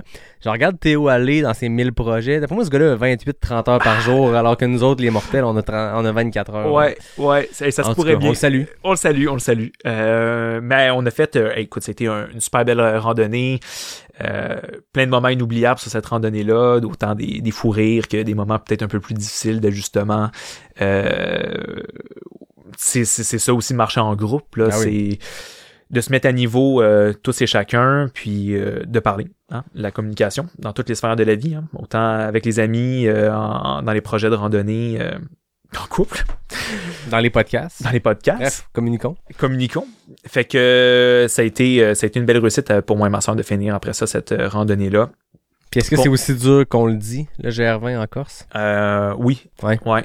Pour euh, comparer avec d'autres randonnées, en fait, c'est la section du nord qui est Ok. euh, t'as les mains, t'as les mains courantes, t'as les échelles, t'as surtout un sac à dos sur le dos de 13 à 15 kilos. Conseil, si vous faites la GR20, euh, partez léger. Il y a Ouais. moyen de d'aller là-bas avec euh, quasiment rien. Euh, contrairement, mettons, au ravitaillement euh, au refuge dans la- en Europe, dans les Alpes ou dans les Pyrénées, qui offrent euh, tu sais, des pensions des fois complètes avec euh, le repas. Mais là, il y a moyen d'aller euh, dans ces refuges-là puis acheter des trucs, des, euh, des items individuels, genre euh, des euh, du spaghetti, euh, des, des cannes de sauce. Tu sais, Il y a moyen de, bon, sans dire la grande gastronomie, mais acheter des trucs au jour le jour, puis d'éviter de transporter 3-4 jours d'autonomie. Ben oui. Euh, Il y a des tentes aussi qui sont là euh, durant la saison de l'été. Fait que, encore une fois, tu veux voyager léger, ben, t'amènes pas ta tente avec toi, ton sleeping bag, euh, pas, ben, ton sleeping peut-être, mais matelas de sol, tente, c'est déjà là. Il y a moyen, en mettant les sous, euh, de partir, comme je te dis, avec à peu près rien. Puis, pour la section du Nord, ben, c'est fortement recom- euh, re- recommandé de partir avec euh, le minimum et avoir un sac à dos un peu plus léger. Fait un peu plus difficile la section du nord. Les sections euh, du sud, euh, il n'y a jamais rien de roulant. Il n'y a jamais une étape que tu Mhm. dis, ouais, là, un peu comme le, sur le tour du Mont Blanc, c'est un, grand sentier de terre battue qui monte et qui descend là, régulièrement, ce qui fait en sorte que ça devient assez difficile à la longue. Mais comme Dan Bouchard dans l'épisode, ils ont passé la balayeuse. Ouais. Ils ont ramassé un peu de stock. Exactement. Alors qu'en Corse, paraît-il que c'est pas le cas. C'est un peu plus intact. En fait, ce qu'ils ont enlevé d'un sentier au Mont Blanc, c'est d'aller le mettre d'un sentier Exactement, la grande Corse. poubelle. Exact. Ouais. Voilà. Fait que la Corse, euh, mais de toute beauté, j'en garde vraiment des bons souvenirs. Puis, ben, ça m'a forgé peut-être un, un physique, encore une fois, pour euh, le reste du voyage. Euh, après ça, ça a été un peu un tremplin vers euh, le parc des écrins. Fait qu'encore une fois, beaucoup de randonnées. Puis là, bon, je saute un peu les étapes. J'arrive à mon week-end de course deux semaines avant la CCC. Ouais. Qui est à Méribel. Fait que j'avais un petit week-end choc que je me suis placé là en me disant, bon, ben, ça allait être un bon moment de tester un peu la forme deux semaines avant la course, sûrement la plus importante de mon année. Euh, un kilomètre vertical le samedi, euh, un premier pour moi, puis après ça, là, un 25 km avec 1900 mètres de dénivelé.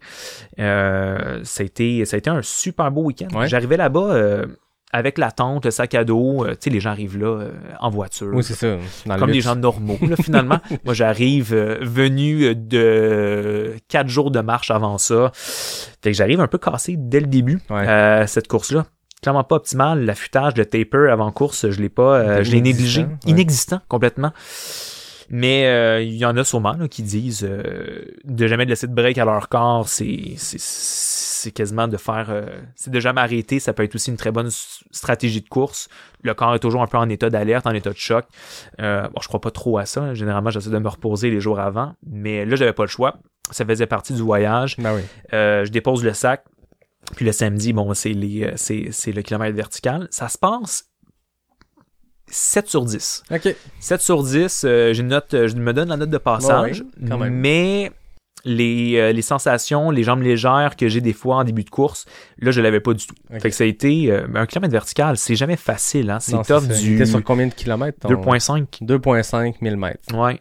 Fait que c'est un ratio euh, de grimpeur, d'alpiniste. face de singe. hein. Ouais, exactement. Mais euh, rien de trop technique. euh, Il y avait moyen de faire un, un bon temps. Je m'étais dit, bon, faire en bas de 40 minutes, ça aurait été euh, le défi dans tout ça. Bon, ça a été plus un 41 minutes euh, 30 qui est très secondes. Ouais, qui est bon, qui est bon. Mais en fait, j'avais pas d'attente. Je me suis dit, ce week-end-là va me servir à mettre un peu d'intensité. Si j'ai un bon score, ben, ben tant mieux. C'était les championnats de France en plus. Euh, fait qu'il y avait du... euh, Tout le du monde était là. Ouais, ouais, il y avait du bon niveau, là. Les champions euh, de ski alpiniste, euh, je me suis. euh, ça, c'était m'est arrivé aussi sur la CCC. Bon, en fait, je me suis dépassé par. Il y avait une fille incroyablement forte. Euh, je pense que la championne de kilomètre vertical, sans dire son nom, j'ai pas l'encyclopédie dans les, dans les prénoms de, de coureurs coureuses, mais ça m'a impressionné à quel Ah ouais. point là, je me suis fait euh, larguer comme une mine par cette euh, fille-là professionnelle. c'était. Mais quand tu as un terrain de jeu aussi dans ta cour, mais en même temps, j'enlève rien. C'était une super athlète. Mais de s'entraîner dans des endroits comme ceux-là, autant moi je suis bon dans le technique parce que je pense j'habite au lac Beauport, Ben oui. j'aime le technique, j'en fais souvent. Que quand tu as des montées comme ça de 1000 mètres de dénivelé dans ta cour ou proche de chez toi, à 2-3 heures de route, euh, il y a moyen de devenir bon assez plus rapidement en tout cas que quelqu'un qui vient de Montréal et qui s'entraîne sur le Mont-Royal. Effectivement. Donc, euh, week-end euh, qui a commencé euh, clairement pas avec une déception. T'arrives en haut, super beau. La seule déception, c'est qu'ils te disent après, faut que tu redescendes à pied. Pour-. Pourtant, pour une station qui est une, qui est la plus grosse station d'Europe, il y a des téléphériques euh, à longueur d'année, l'été comme l'hiver. Il était fonctionnel la veille, puis là, la journée de l'événement, il arrête le téléphérique parce que c'est le, le samedi, puis le samedi, c'est pas ouvert. Euh, commande, guys. Tiens, on vient de euh, avoir le goût du sang un peu dans le fond de la gorge, on se sent pas bien, un peu étourdi, on nous demande de redescendre. Bon, je l'ai fait. Hein? Ça a été. euh, qu'est-ce que j'aurais fait de, choix. qu'est-ce que j'aurais fait de toute façon de ma journée? Hein? J'aurais me serais reposé. Fait que j'ai eu une heure de plus dans la montagne à descendre, mais c'était cool. Puis le lendemain, ben, je, pense pas que j'étais un des seuls. On était quand même quelques-uns à faire le week-end euh, combo euh, kilomètre vertical. Puis il y avait aussi le 50 km pour les encore plus courageux. Euh, des rations, encore une fois, beaucoup de dénivelé sur 50 km. Ouais. Moi, je fais le 25, puis ça se passe euh, ben, relativement bien. Encore une fois, les jambes, euh, clairement pas légères, légères, parce que la veille, j'ai fait un kilomètre vertical. Pendant, avant ça, une semaine avant, euh, beaucoup trop de journées de randonnée.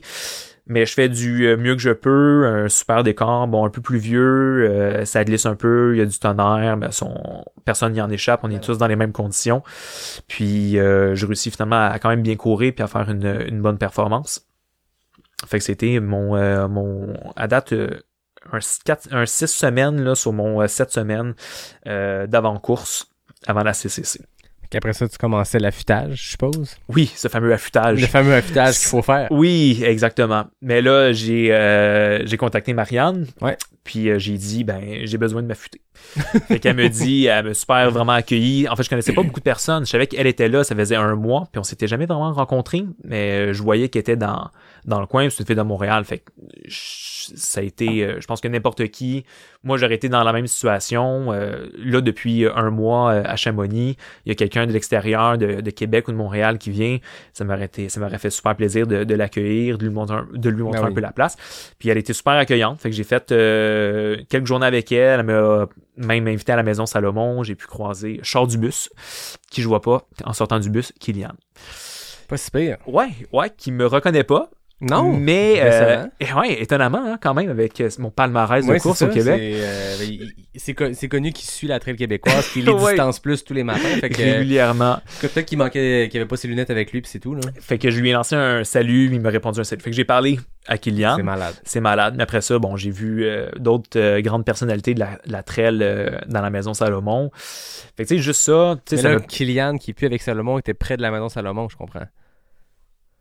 Écoute, j'ai l'impression qu'on change de question tout de suite. Ce qui se passe à Ouais. Chamonix reste à Chamonix. Qu'est-ce qui se passe? Ouais. Puis, euh, non, mais je pense. Je pense qu'il est très- encore très proche de la gang de Oui, Salomon. Je veux dire, oui, il, il été avec eux pendant 15 ans. Mais moi, je l'ai pas vu je l'ai pas vu dans la maison Salomon. Tu l'as vu pas loin. Je l'ai vu pas loin. La machine à rumeur est déjà partie. déjà. Ah, fait que euh, c'est ça. Fait que ça a été, euh, comme je te l'ai dit tantôt, avec JP qui arrivait pas trop longtemps Ouais. après. Ça m'a permis vraiment de me reposer un peu avant. Mais euh, pas trop confiant quand même. Euh, fatigué euh, les journées avant l'événement dû à mes mauvaises nuits, peut-être à trop de, de sport dans en fait sans dire trop de sport mais euh, peut-être trop euh, trop d'activités time on feed de randonnée je me sentais pas nécessairement euh, au top le Martin mettons de trail clinique du coureur euh, Tu sentais pas d'attaque à ce point-là? non, mais je me suis dit, je me sens quand même bien. Fais confiance au processus. Euh, T'as fait beaucoup de rando, beaucoup de courses. Mais en fait, c'est ça. Peut-être pas tant de courses que ça. Puis euh, c'est ce qui est- c'est ce que j'ai payé durant la course. C'était ces séquences-là de, de longues de longues sections où je devais courir. Ça a été euh, là que ça a été mon point faible en fait. C'est là Ah que ouais. j'ai senti que musculairement euh, ma préparation était pas était pas adéquate pour euh, un UTMB. Euh. Ben une CCC même. Ouais.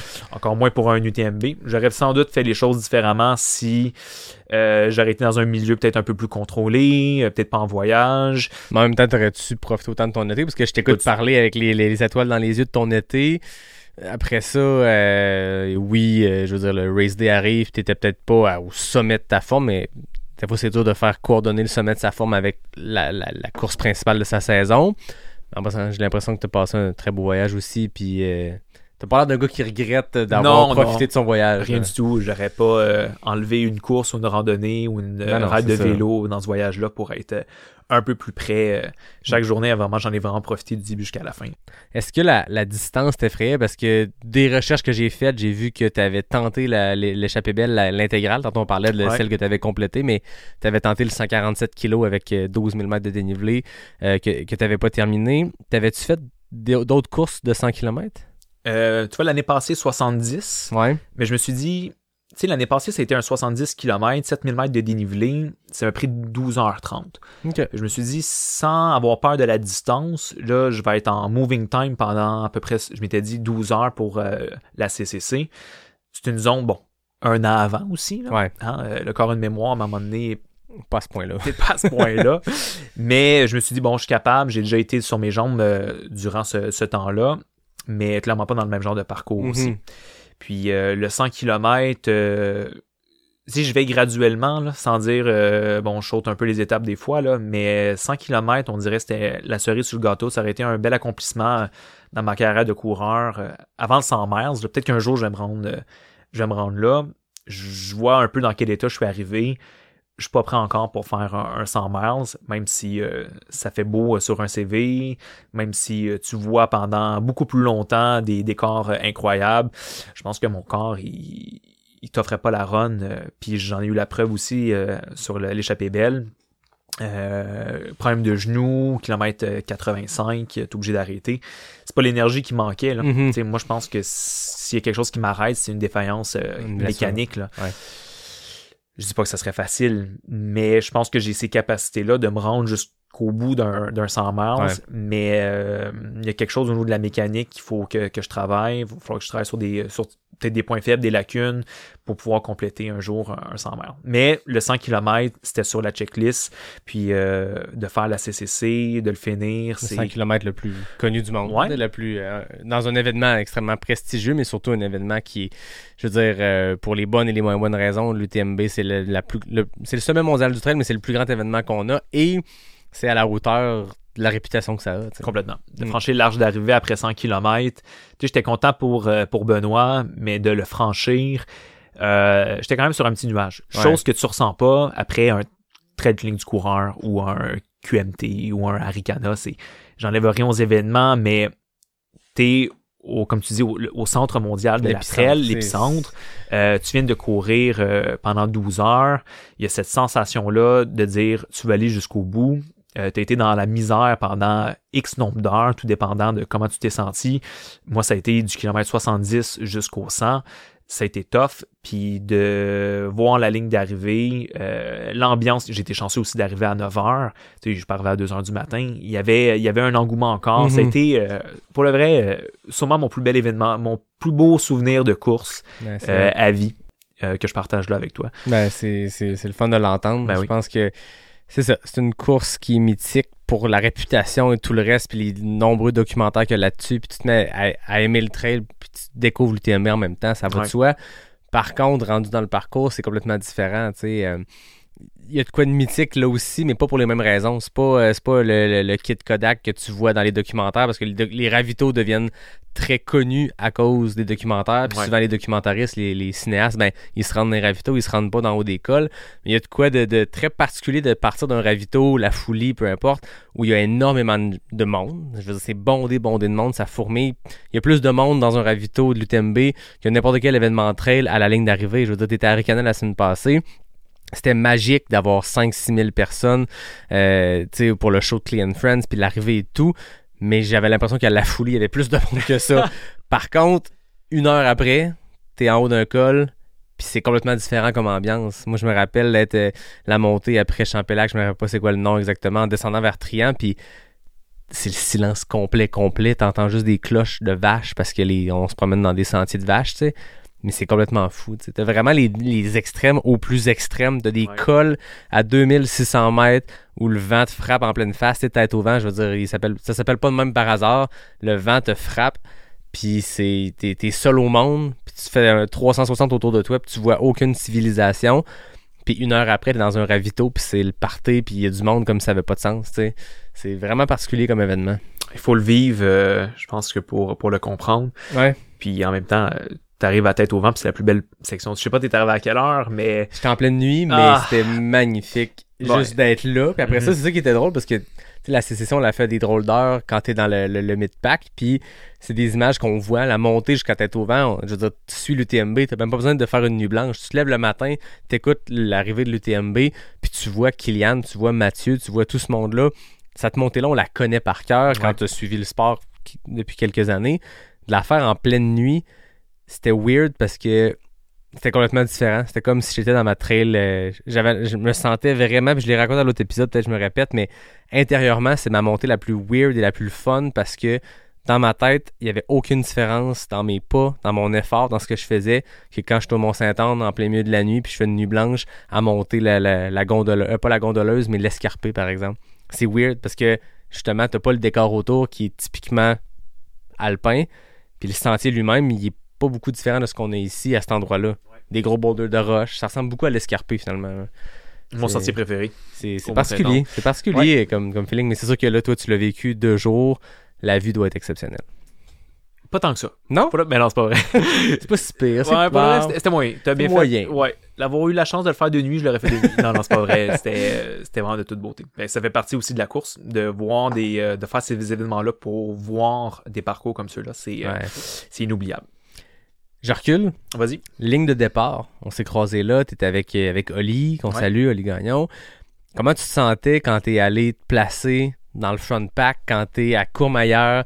La ligne de départ de l'UTMB est aussi épique que la ligne d'arrivée de l'UTMB. Il y a l'hymne national italien qui joue. Il y a la musique qui te craint. On est 700 dans la première vague, on se rappelle. On est loin des vaguelettes de. je sais pas, c'est qui qui en parlait à l'UTHC? Le but n'est pas de comparer. Moi, je me ra- tu sais, à l'épisode euh, sur mon, ma CCC, j'ai vanté l'UTHC par rapport à l'UTMB, mais ça reste qu'on.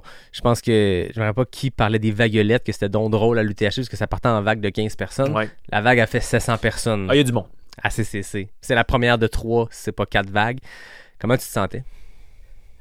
Euh, posé. Ouais. J'étais pas plus excité. J'étais fébrile. J'étais vraiment, je sais pas, c'était, j'étais calme. Vraiment, j'étais pas euh, plus euh, rempli d'émotions. Tu sais, des fois, on dirait que t'es un peu déconnecté aussi. Tu sais, j'essaie de me dire comment je me sentais. Euh, très, très calme, posé, euh, j'anticipais rien.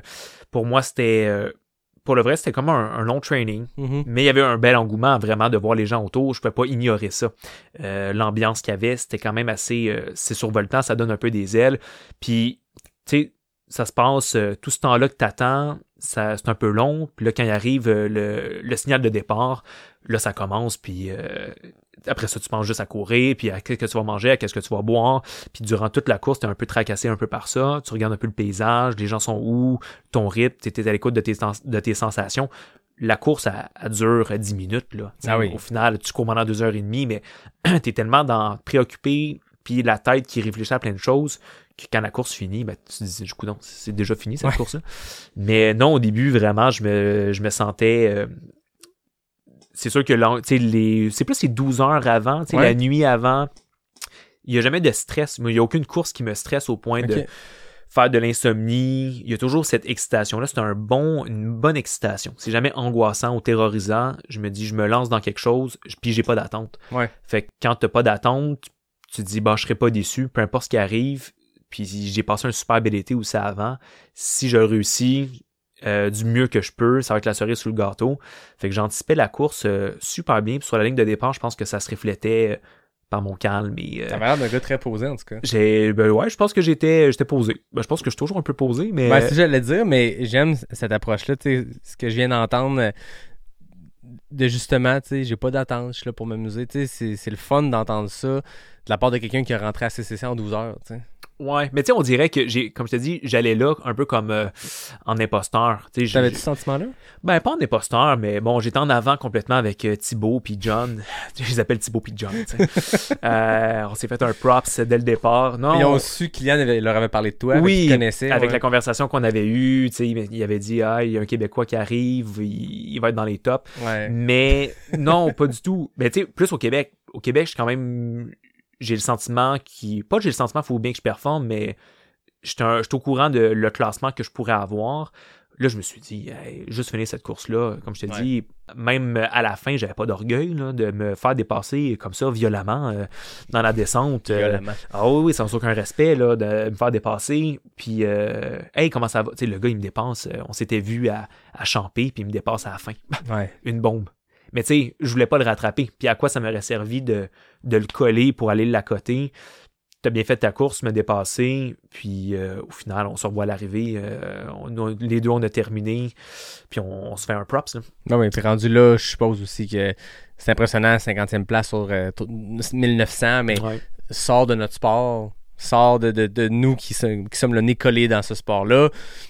Ça veut pas ça veut pas dire grand chose. Nous on finit des courses puis tu sais les, les positions que tu fais puis je sais pas qui l'autre fois m'écrivait euh, euh, j'oublie le nom mais tu sais il y a beaucoup de gens qui m'écrivent puis quelqu'un me disait je me mets beaucoup de pression puis ça m'a fait du bien d'entendre euh, d'entendre Marianne parler à quel point elle était low profile, pas low profile mais je veux dire à quel point elle était là pour les bonnes raisons. Ouais. Puis à quel point le classement, ça n'a pas tant de, de valeur, même quand tu finis deuxième à l'UTMB, c'était pas ça son objectif. Il y avait une pression en plus sur elle. Ben, c'est ça. Qu'il y avait pas sur moi. Moi, je, je peux me sentir euh, comme s'il n'y avait pas de pression. Puis euh, de faire ma course comme.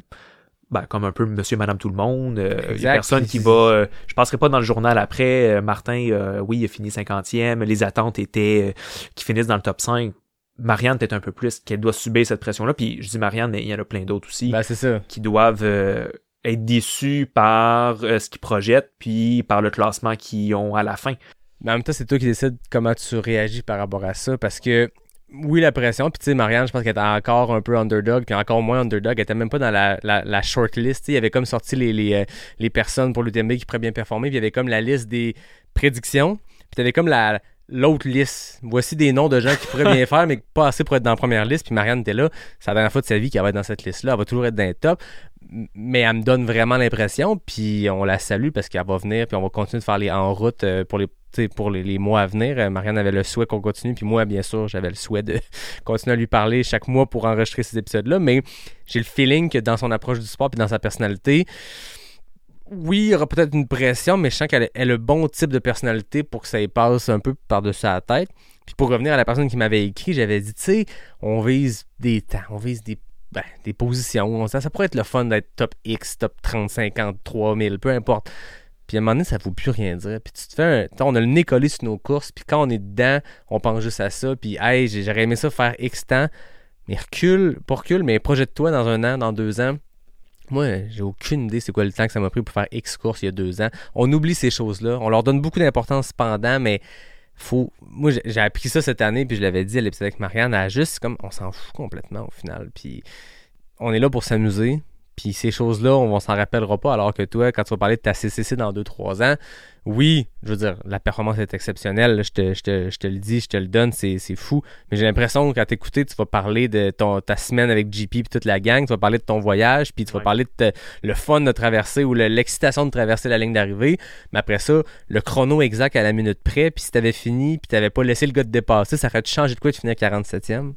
Non, complètement. Tu sais, as raison. C'est très, c'est très éphémère. Hein? Notre saison de course là, attire déjà à sa fin. Exact. Puis l'année passée, ça a été la même chose. J'en retire quoi? Oui, beaucoup de fierté, euh, des, des, un peu de satisfaction, des belles expériences qui ont été vécues, mais au-delà de ça, tu sais, cette année, c'est un copier-coller un peu de mon année passée.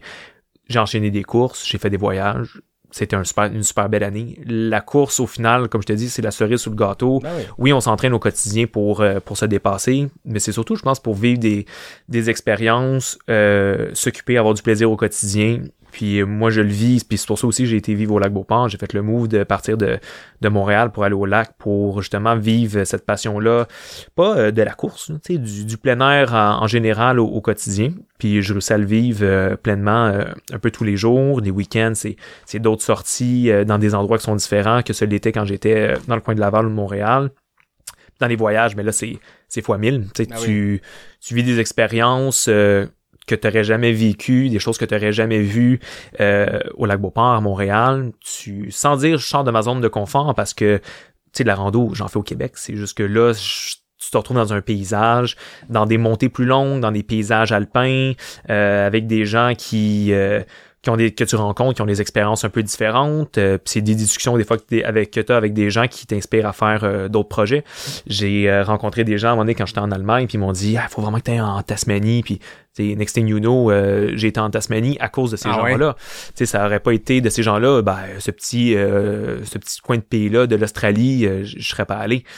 Il y a des mosques qu'on entend quand tu dis 10 randonnées incontournables à faire dans une vie. Là, tu regardes ça sur Google, ils te lancent un peu les mêmes que, Exact. que tout le monde dit, mais des fois, tu fais des rencontres, ils te donnent leur... Euh, ils te comptent des récits, des aventures qu'ils ont fait euh, dans tel coin, dans les Pyrénées. Il faut vraiment que tu faire ce sommet-là. C'est, c'est magique, c'est un peu moins populaire. Fait après ça, tu vis ces moments-là. Si tu peux le partager avec euh, des gens, ben c'est encore mieux. Moi, je l'ai vécu avec euh, Théo à certains moments. Euh, On a vécu des trips à deux, puis ça a changé un peu ma vision après ça du voyage sur mes prochains projets de d'être accompagné de quelqu'un qui tripe comme toi euh, qui mange comme toi. On a le même beat. Sais là je dis Théo mais j'ai mon ami Julien aussi ça pourrait être JP je pense que je suis bien entouré pour faire des voyages de avec des gens qui vont pouvoir partager ces moments là que quand je vis tout seul c'est cool mais de le vivre avec quelqu'un, puis pour toujours après ça, ça va nous suivre, puis ça va nous avoir unis euh, dans tout ça, euh, ce, ce trip-là qu'on a vécu pendant trois semaines intensément. Après ça, c'était avec ma soeur, mais tu sais, des histoires comme ça, j'en ai pas, j'en ai pas dix mille, mais tu sais, j'en ai vécu des trips euh, dans les dernières années, puis j'aimerais ça continuer à en vivre aussi dans les prochaines années. Écoute, c'est super inspirant. C'est le fun d'entendre ça. Puis comme tu dis, ça, ça, ça enlève un peu de pression sur les courses quand ces événements-là font partie d'un tout puis d'un Ouais. bel été. Au final, on est juste là pour triper dans le bois. Là. Ouais, complètement. Puis t'as l'air d'un gars qui tripe dans le bois. Ben, je le suis. pas plus tard que ce matin que je tripais dans le bois. Ah ben écoute, euh, on, on recommande ça tous les jours. Je pense tous les bons Ouais. médecins recommandent tripage dans le bois tous les jours. Exactement. Eh, c'est bien dit.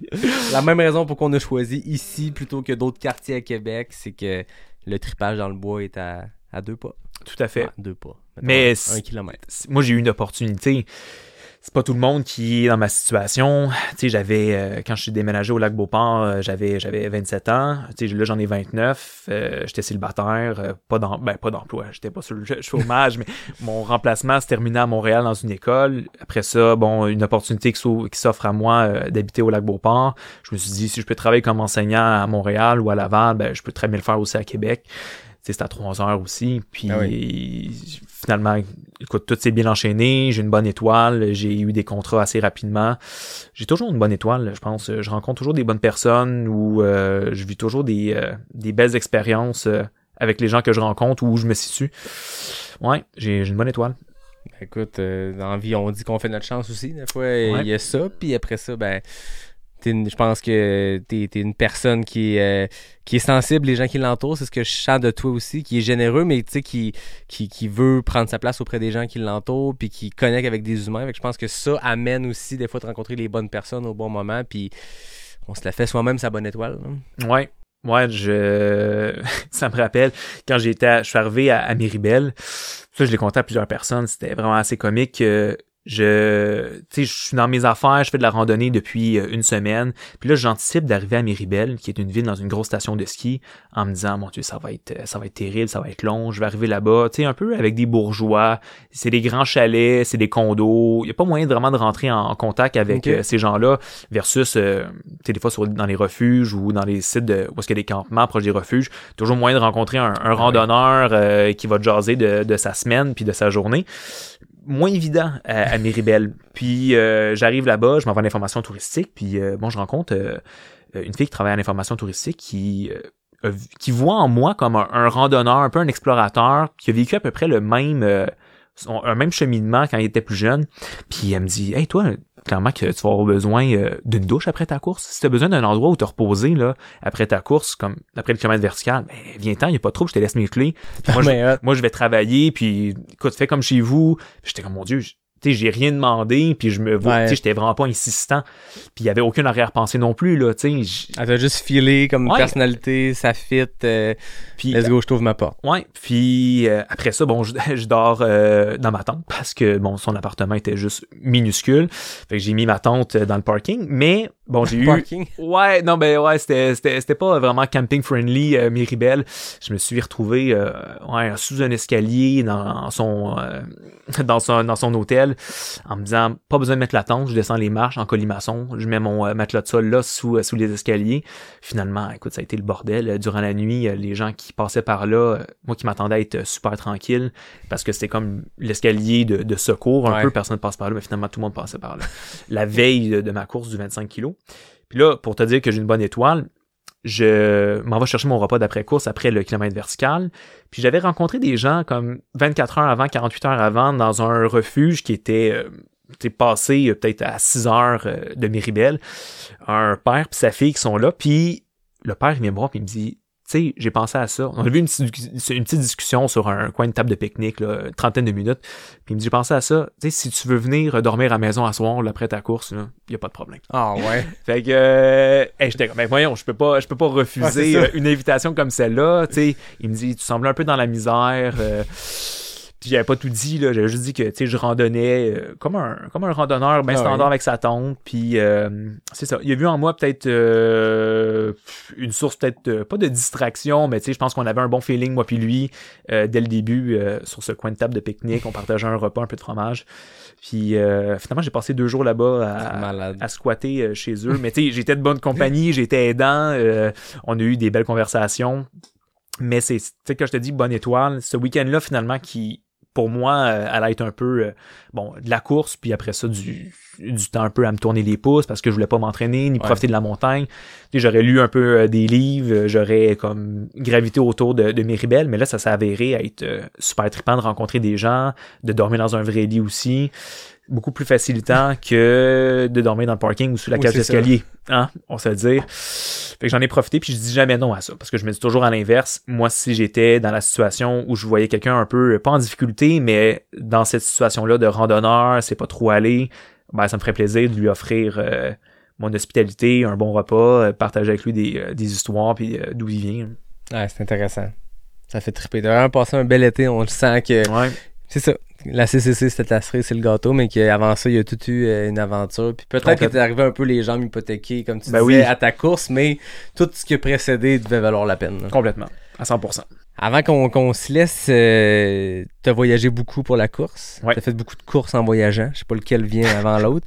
Y a-tu des destinations et ou des courses qui sont déjà sur ton radar euh, en ce moment qui te font qui te font triper? Ben, tu vois, je savais que tu allais me poser la question.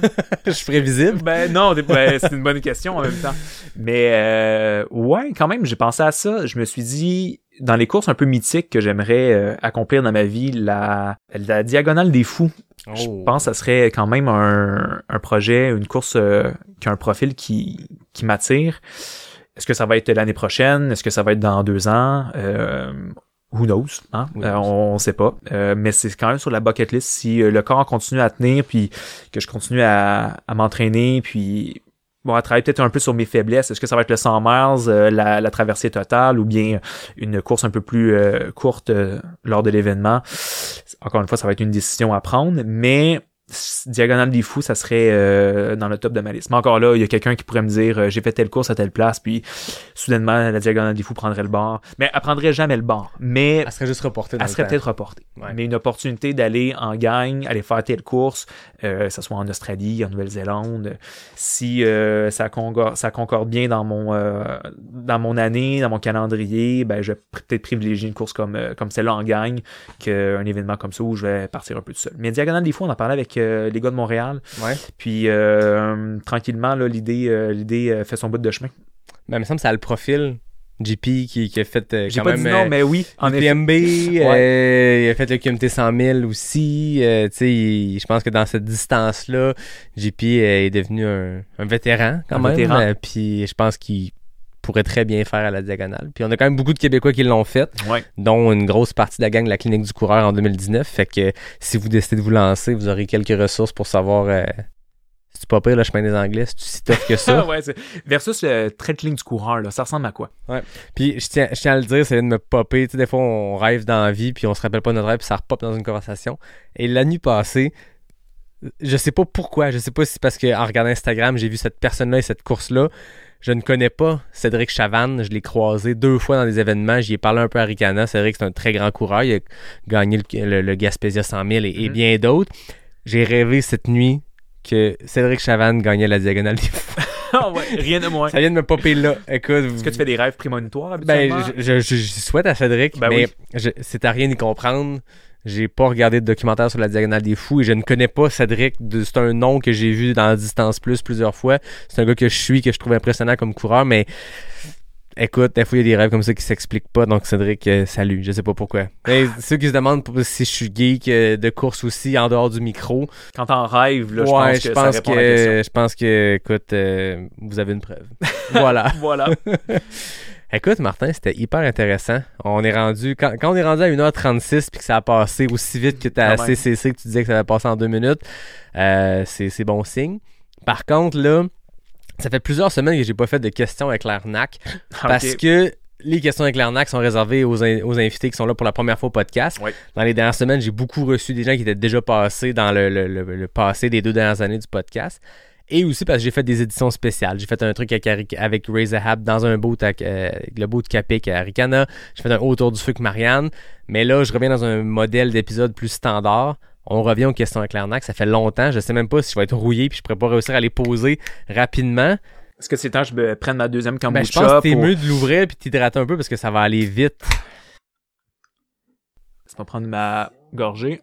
Je sors le chronomètre. Je rappelle que c'est 10 questions à répondre le plus rapidement possible. Toujours deux choix. Il faut choisir euh, entre les deux le plus rapidement possible. C'est des questions sur les produits NAC. Il y en a une sur le lot. Après ça, les autres, euh, ça pitch un peu partout. Ok, parfait. Euh, Mélodie Gilbert, Natacha Gagné et Joanie Desroches ont le record chez les femmes en 12 secondes. Chez les hommes, c'est Yvan Lheureux en 10 secondes. Bien sûr, Ça va vite, à cette vitesse-là, c'est tous des performances qui sont faites en présentiel. Euh, on va voir comment ça se passe. Tu me dis quand t'es prêt, puis je pars. Je suis prêt. Route ou trail, Trail. des plus ou des moins? Des plus. Bâton, pas de bâton? Pas de bâton. Alpe ou chic-choc? Alpe. Questionnaire, bar ou gaufre? Gaufre. Boîte ou racine? Euh, Racine. Sentier roulant ou technique? Technique. 50K ou 100K. 50. Été ou hiver? Été. Échappée belle ou UTMB. Et ta échappée belle.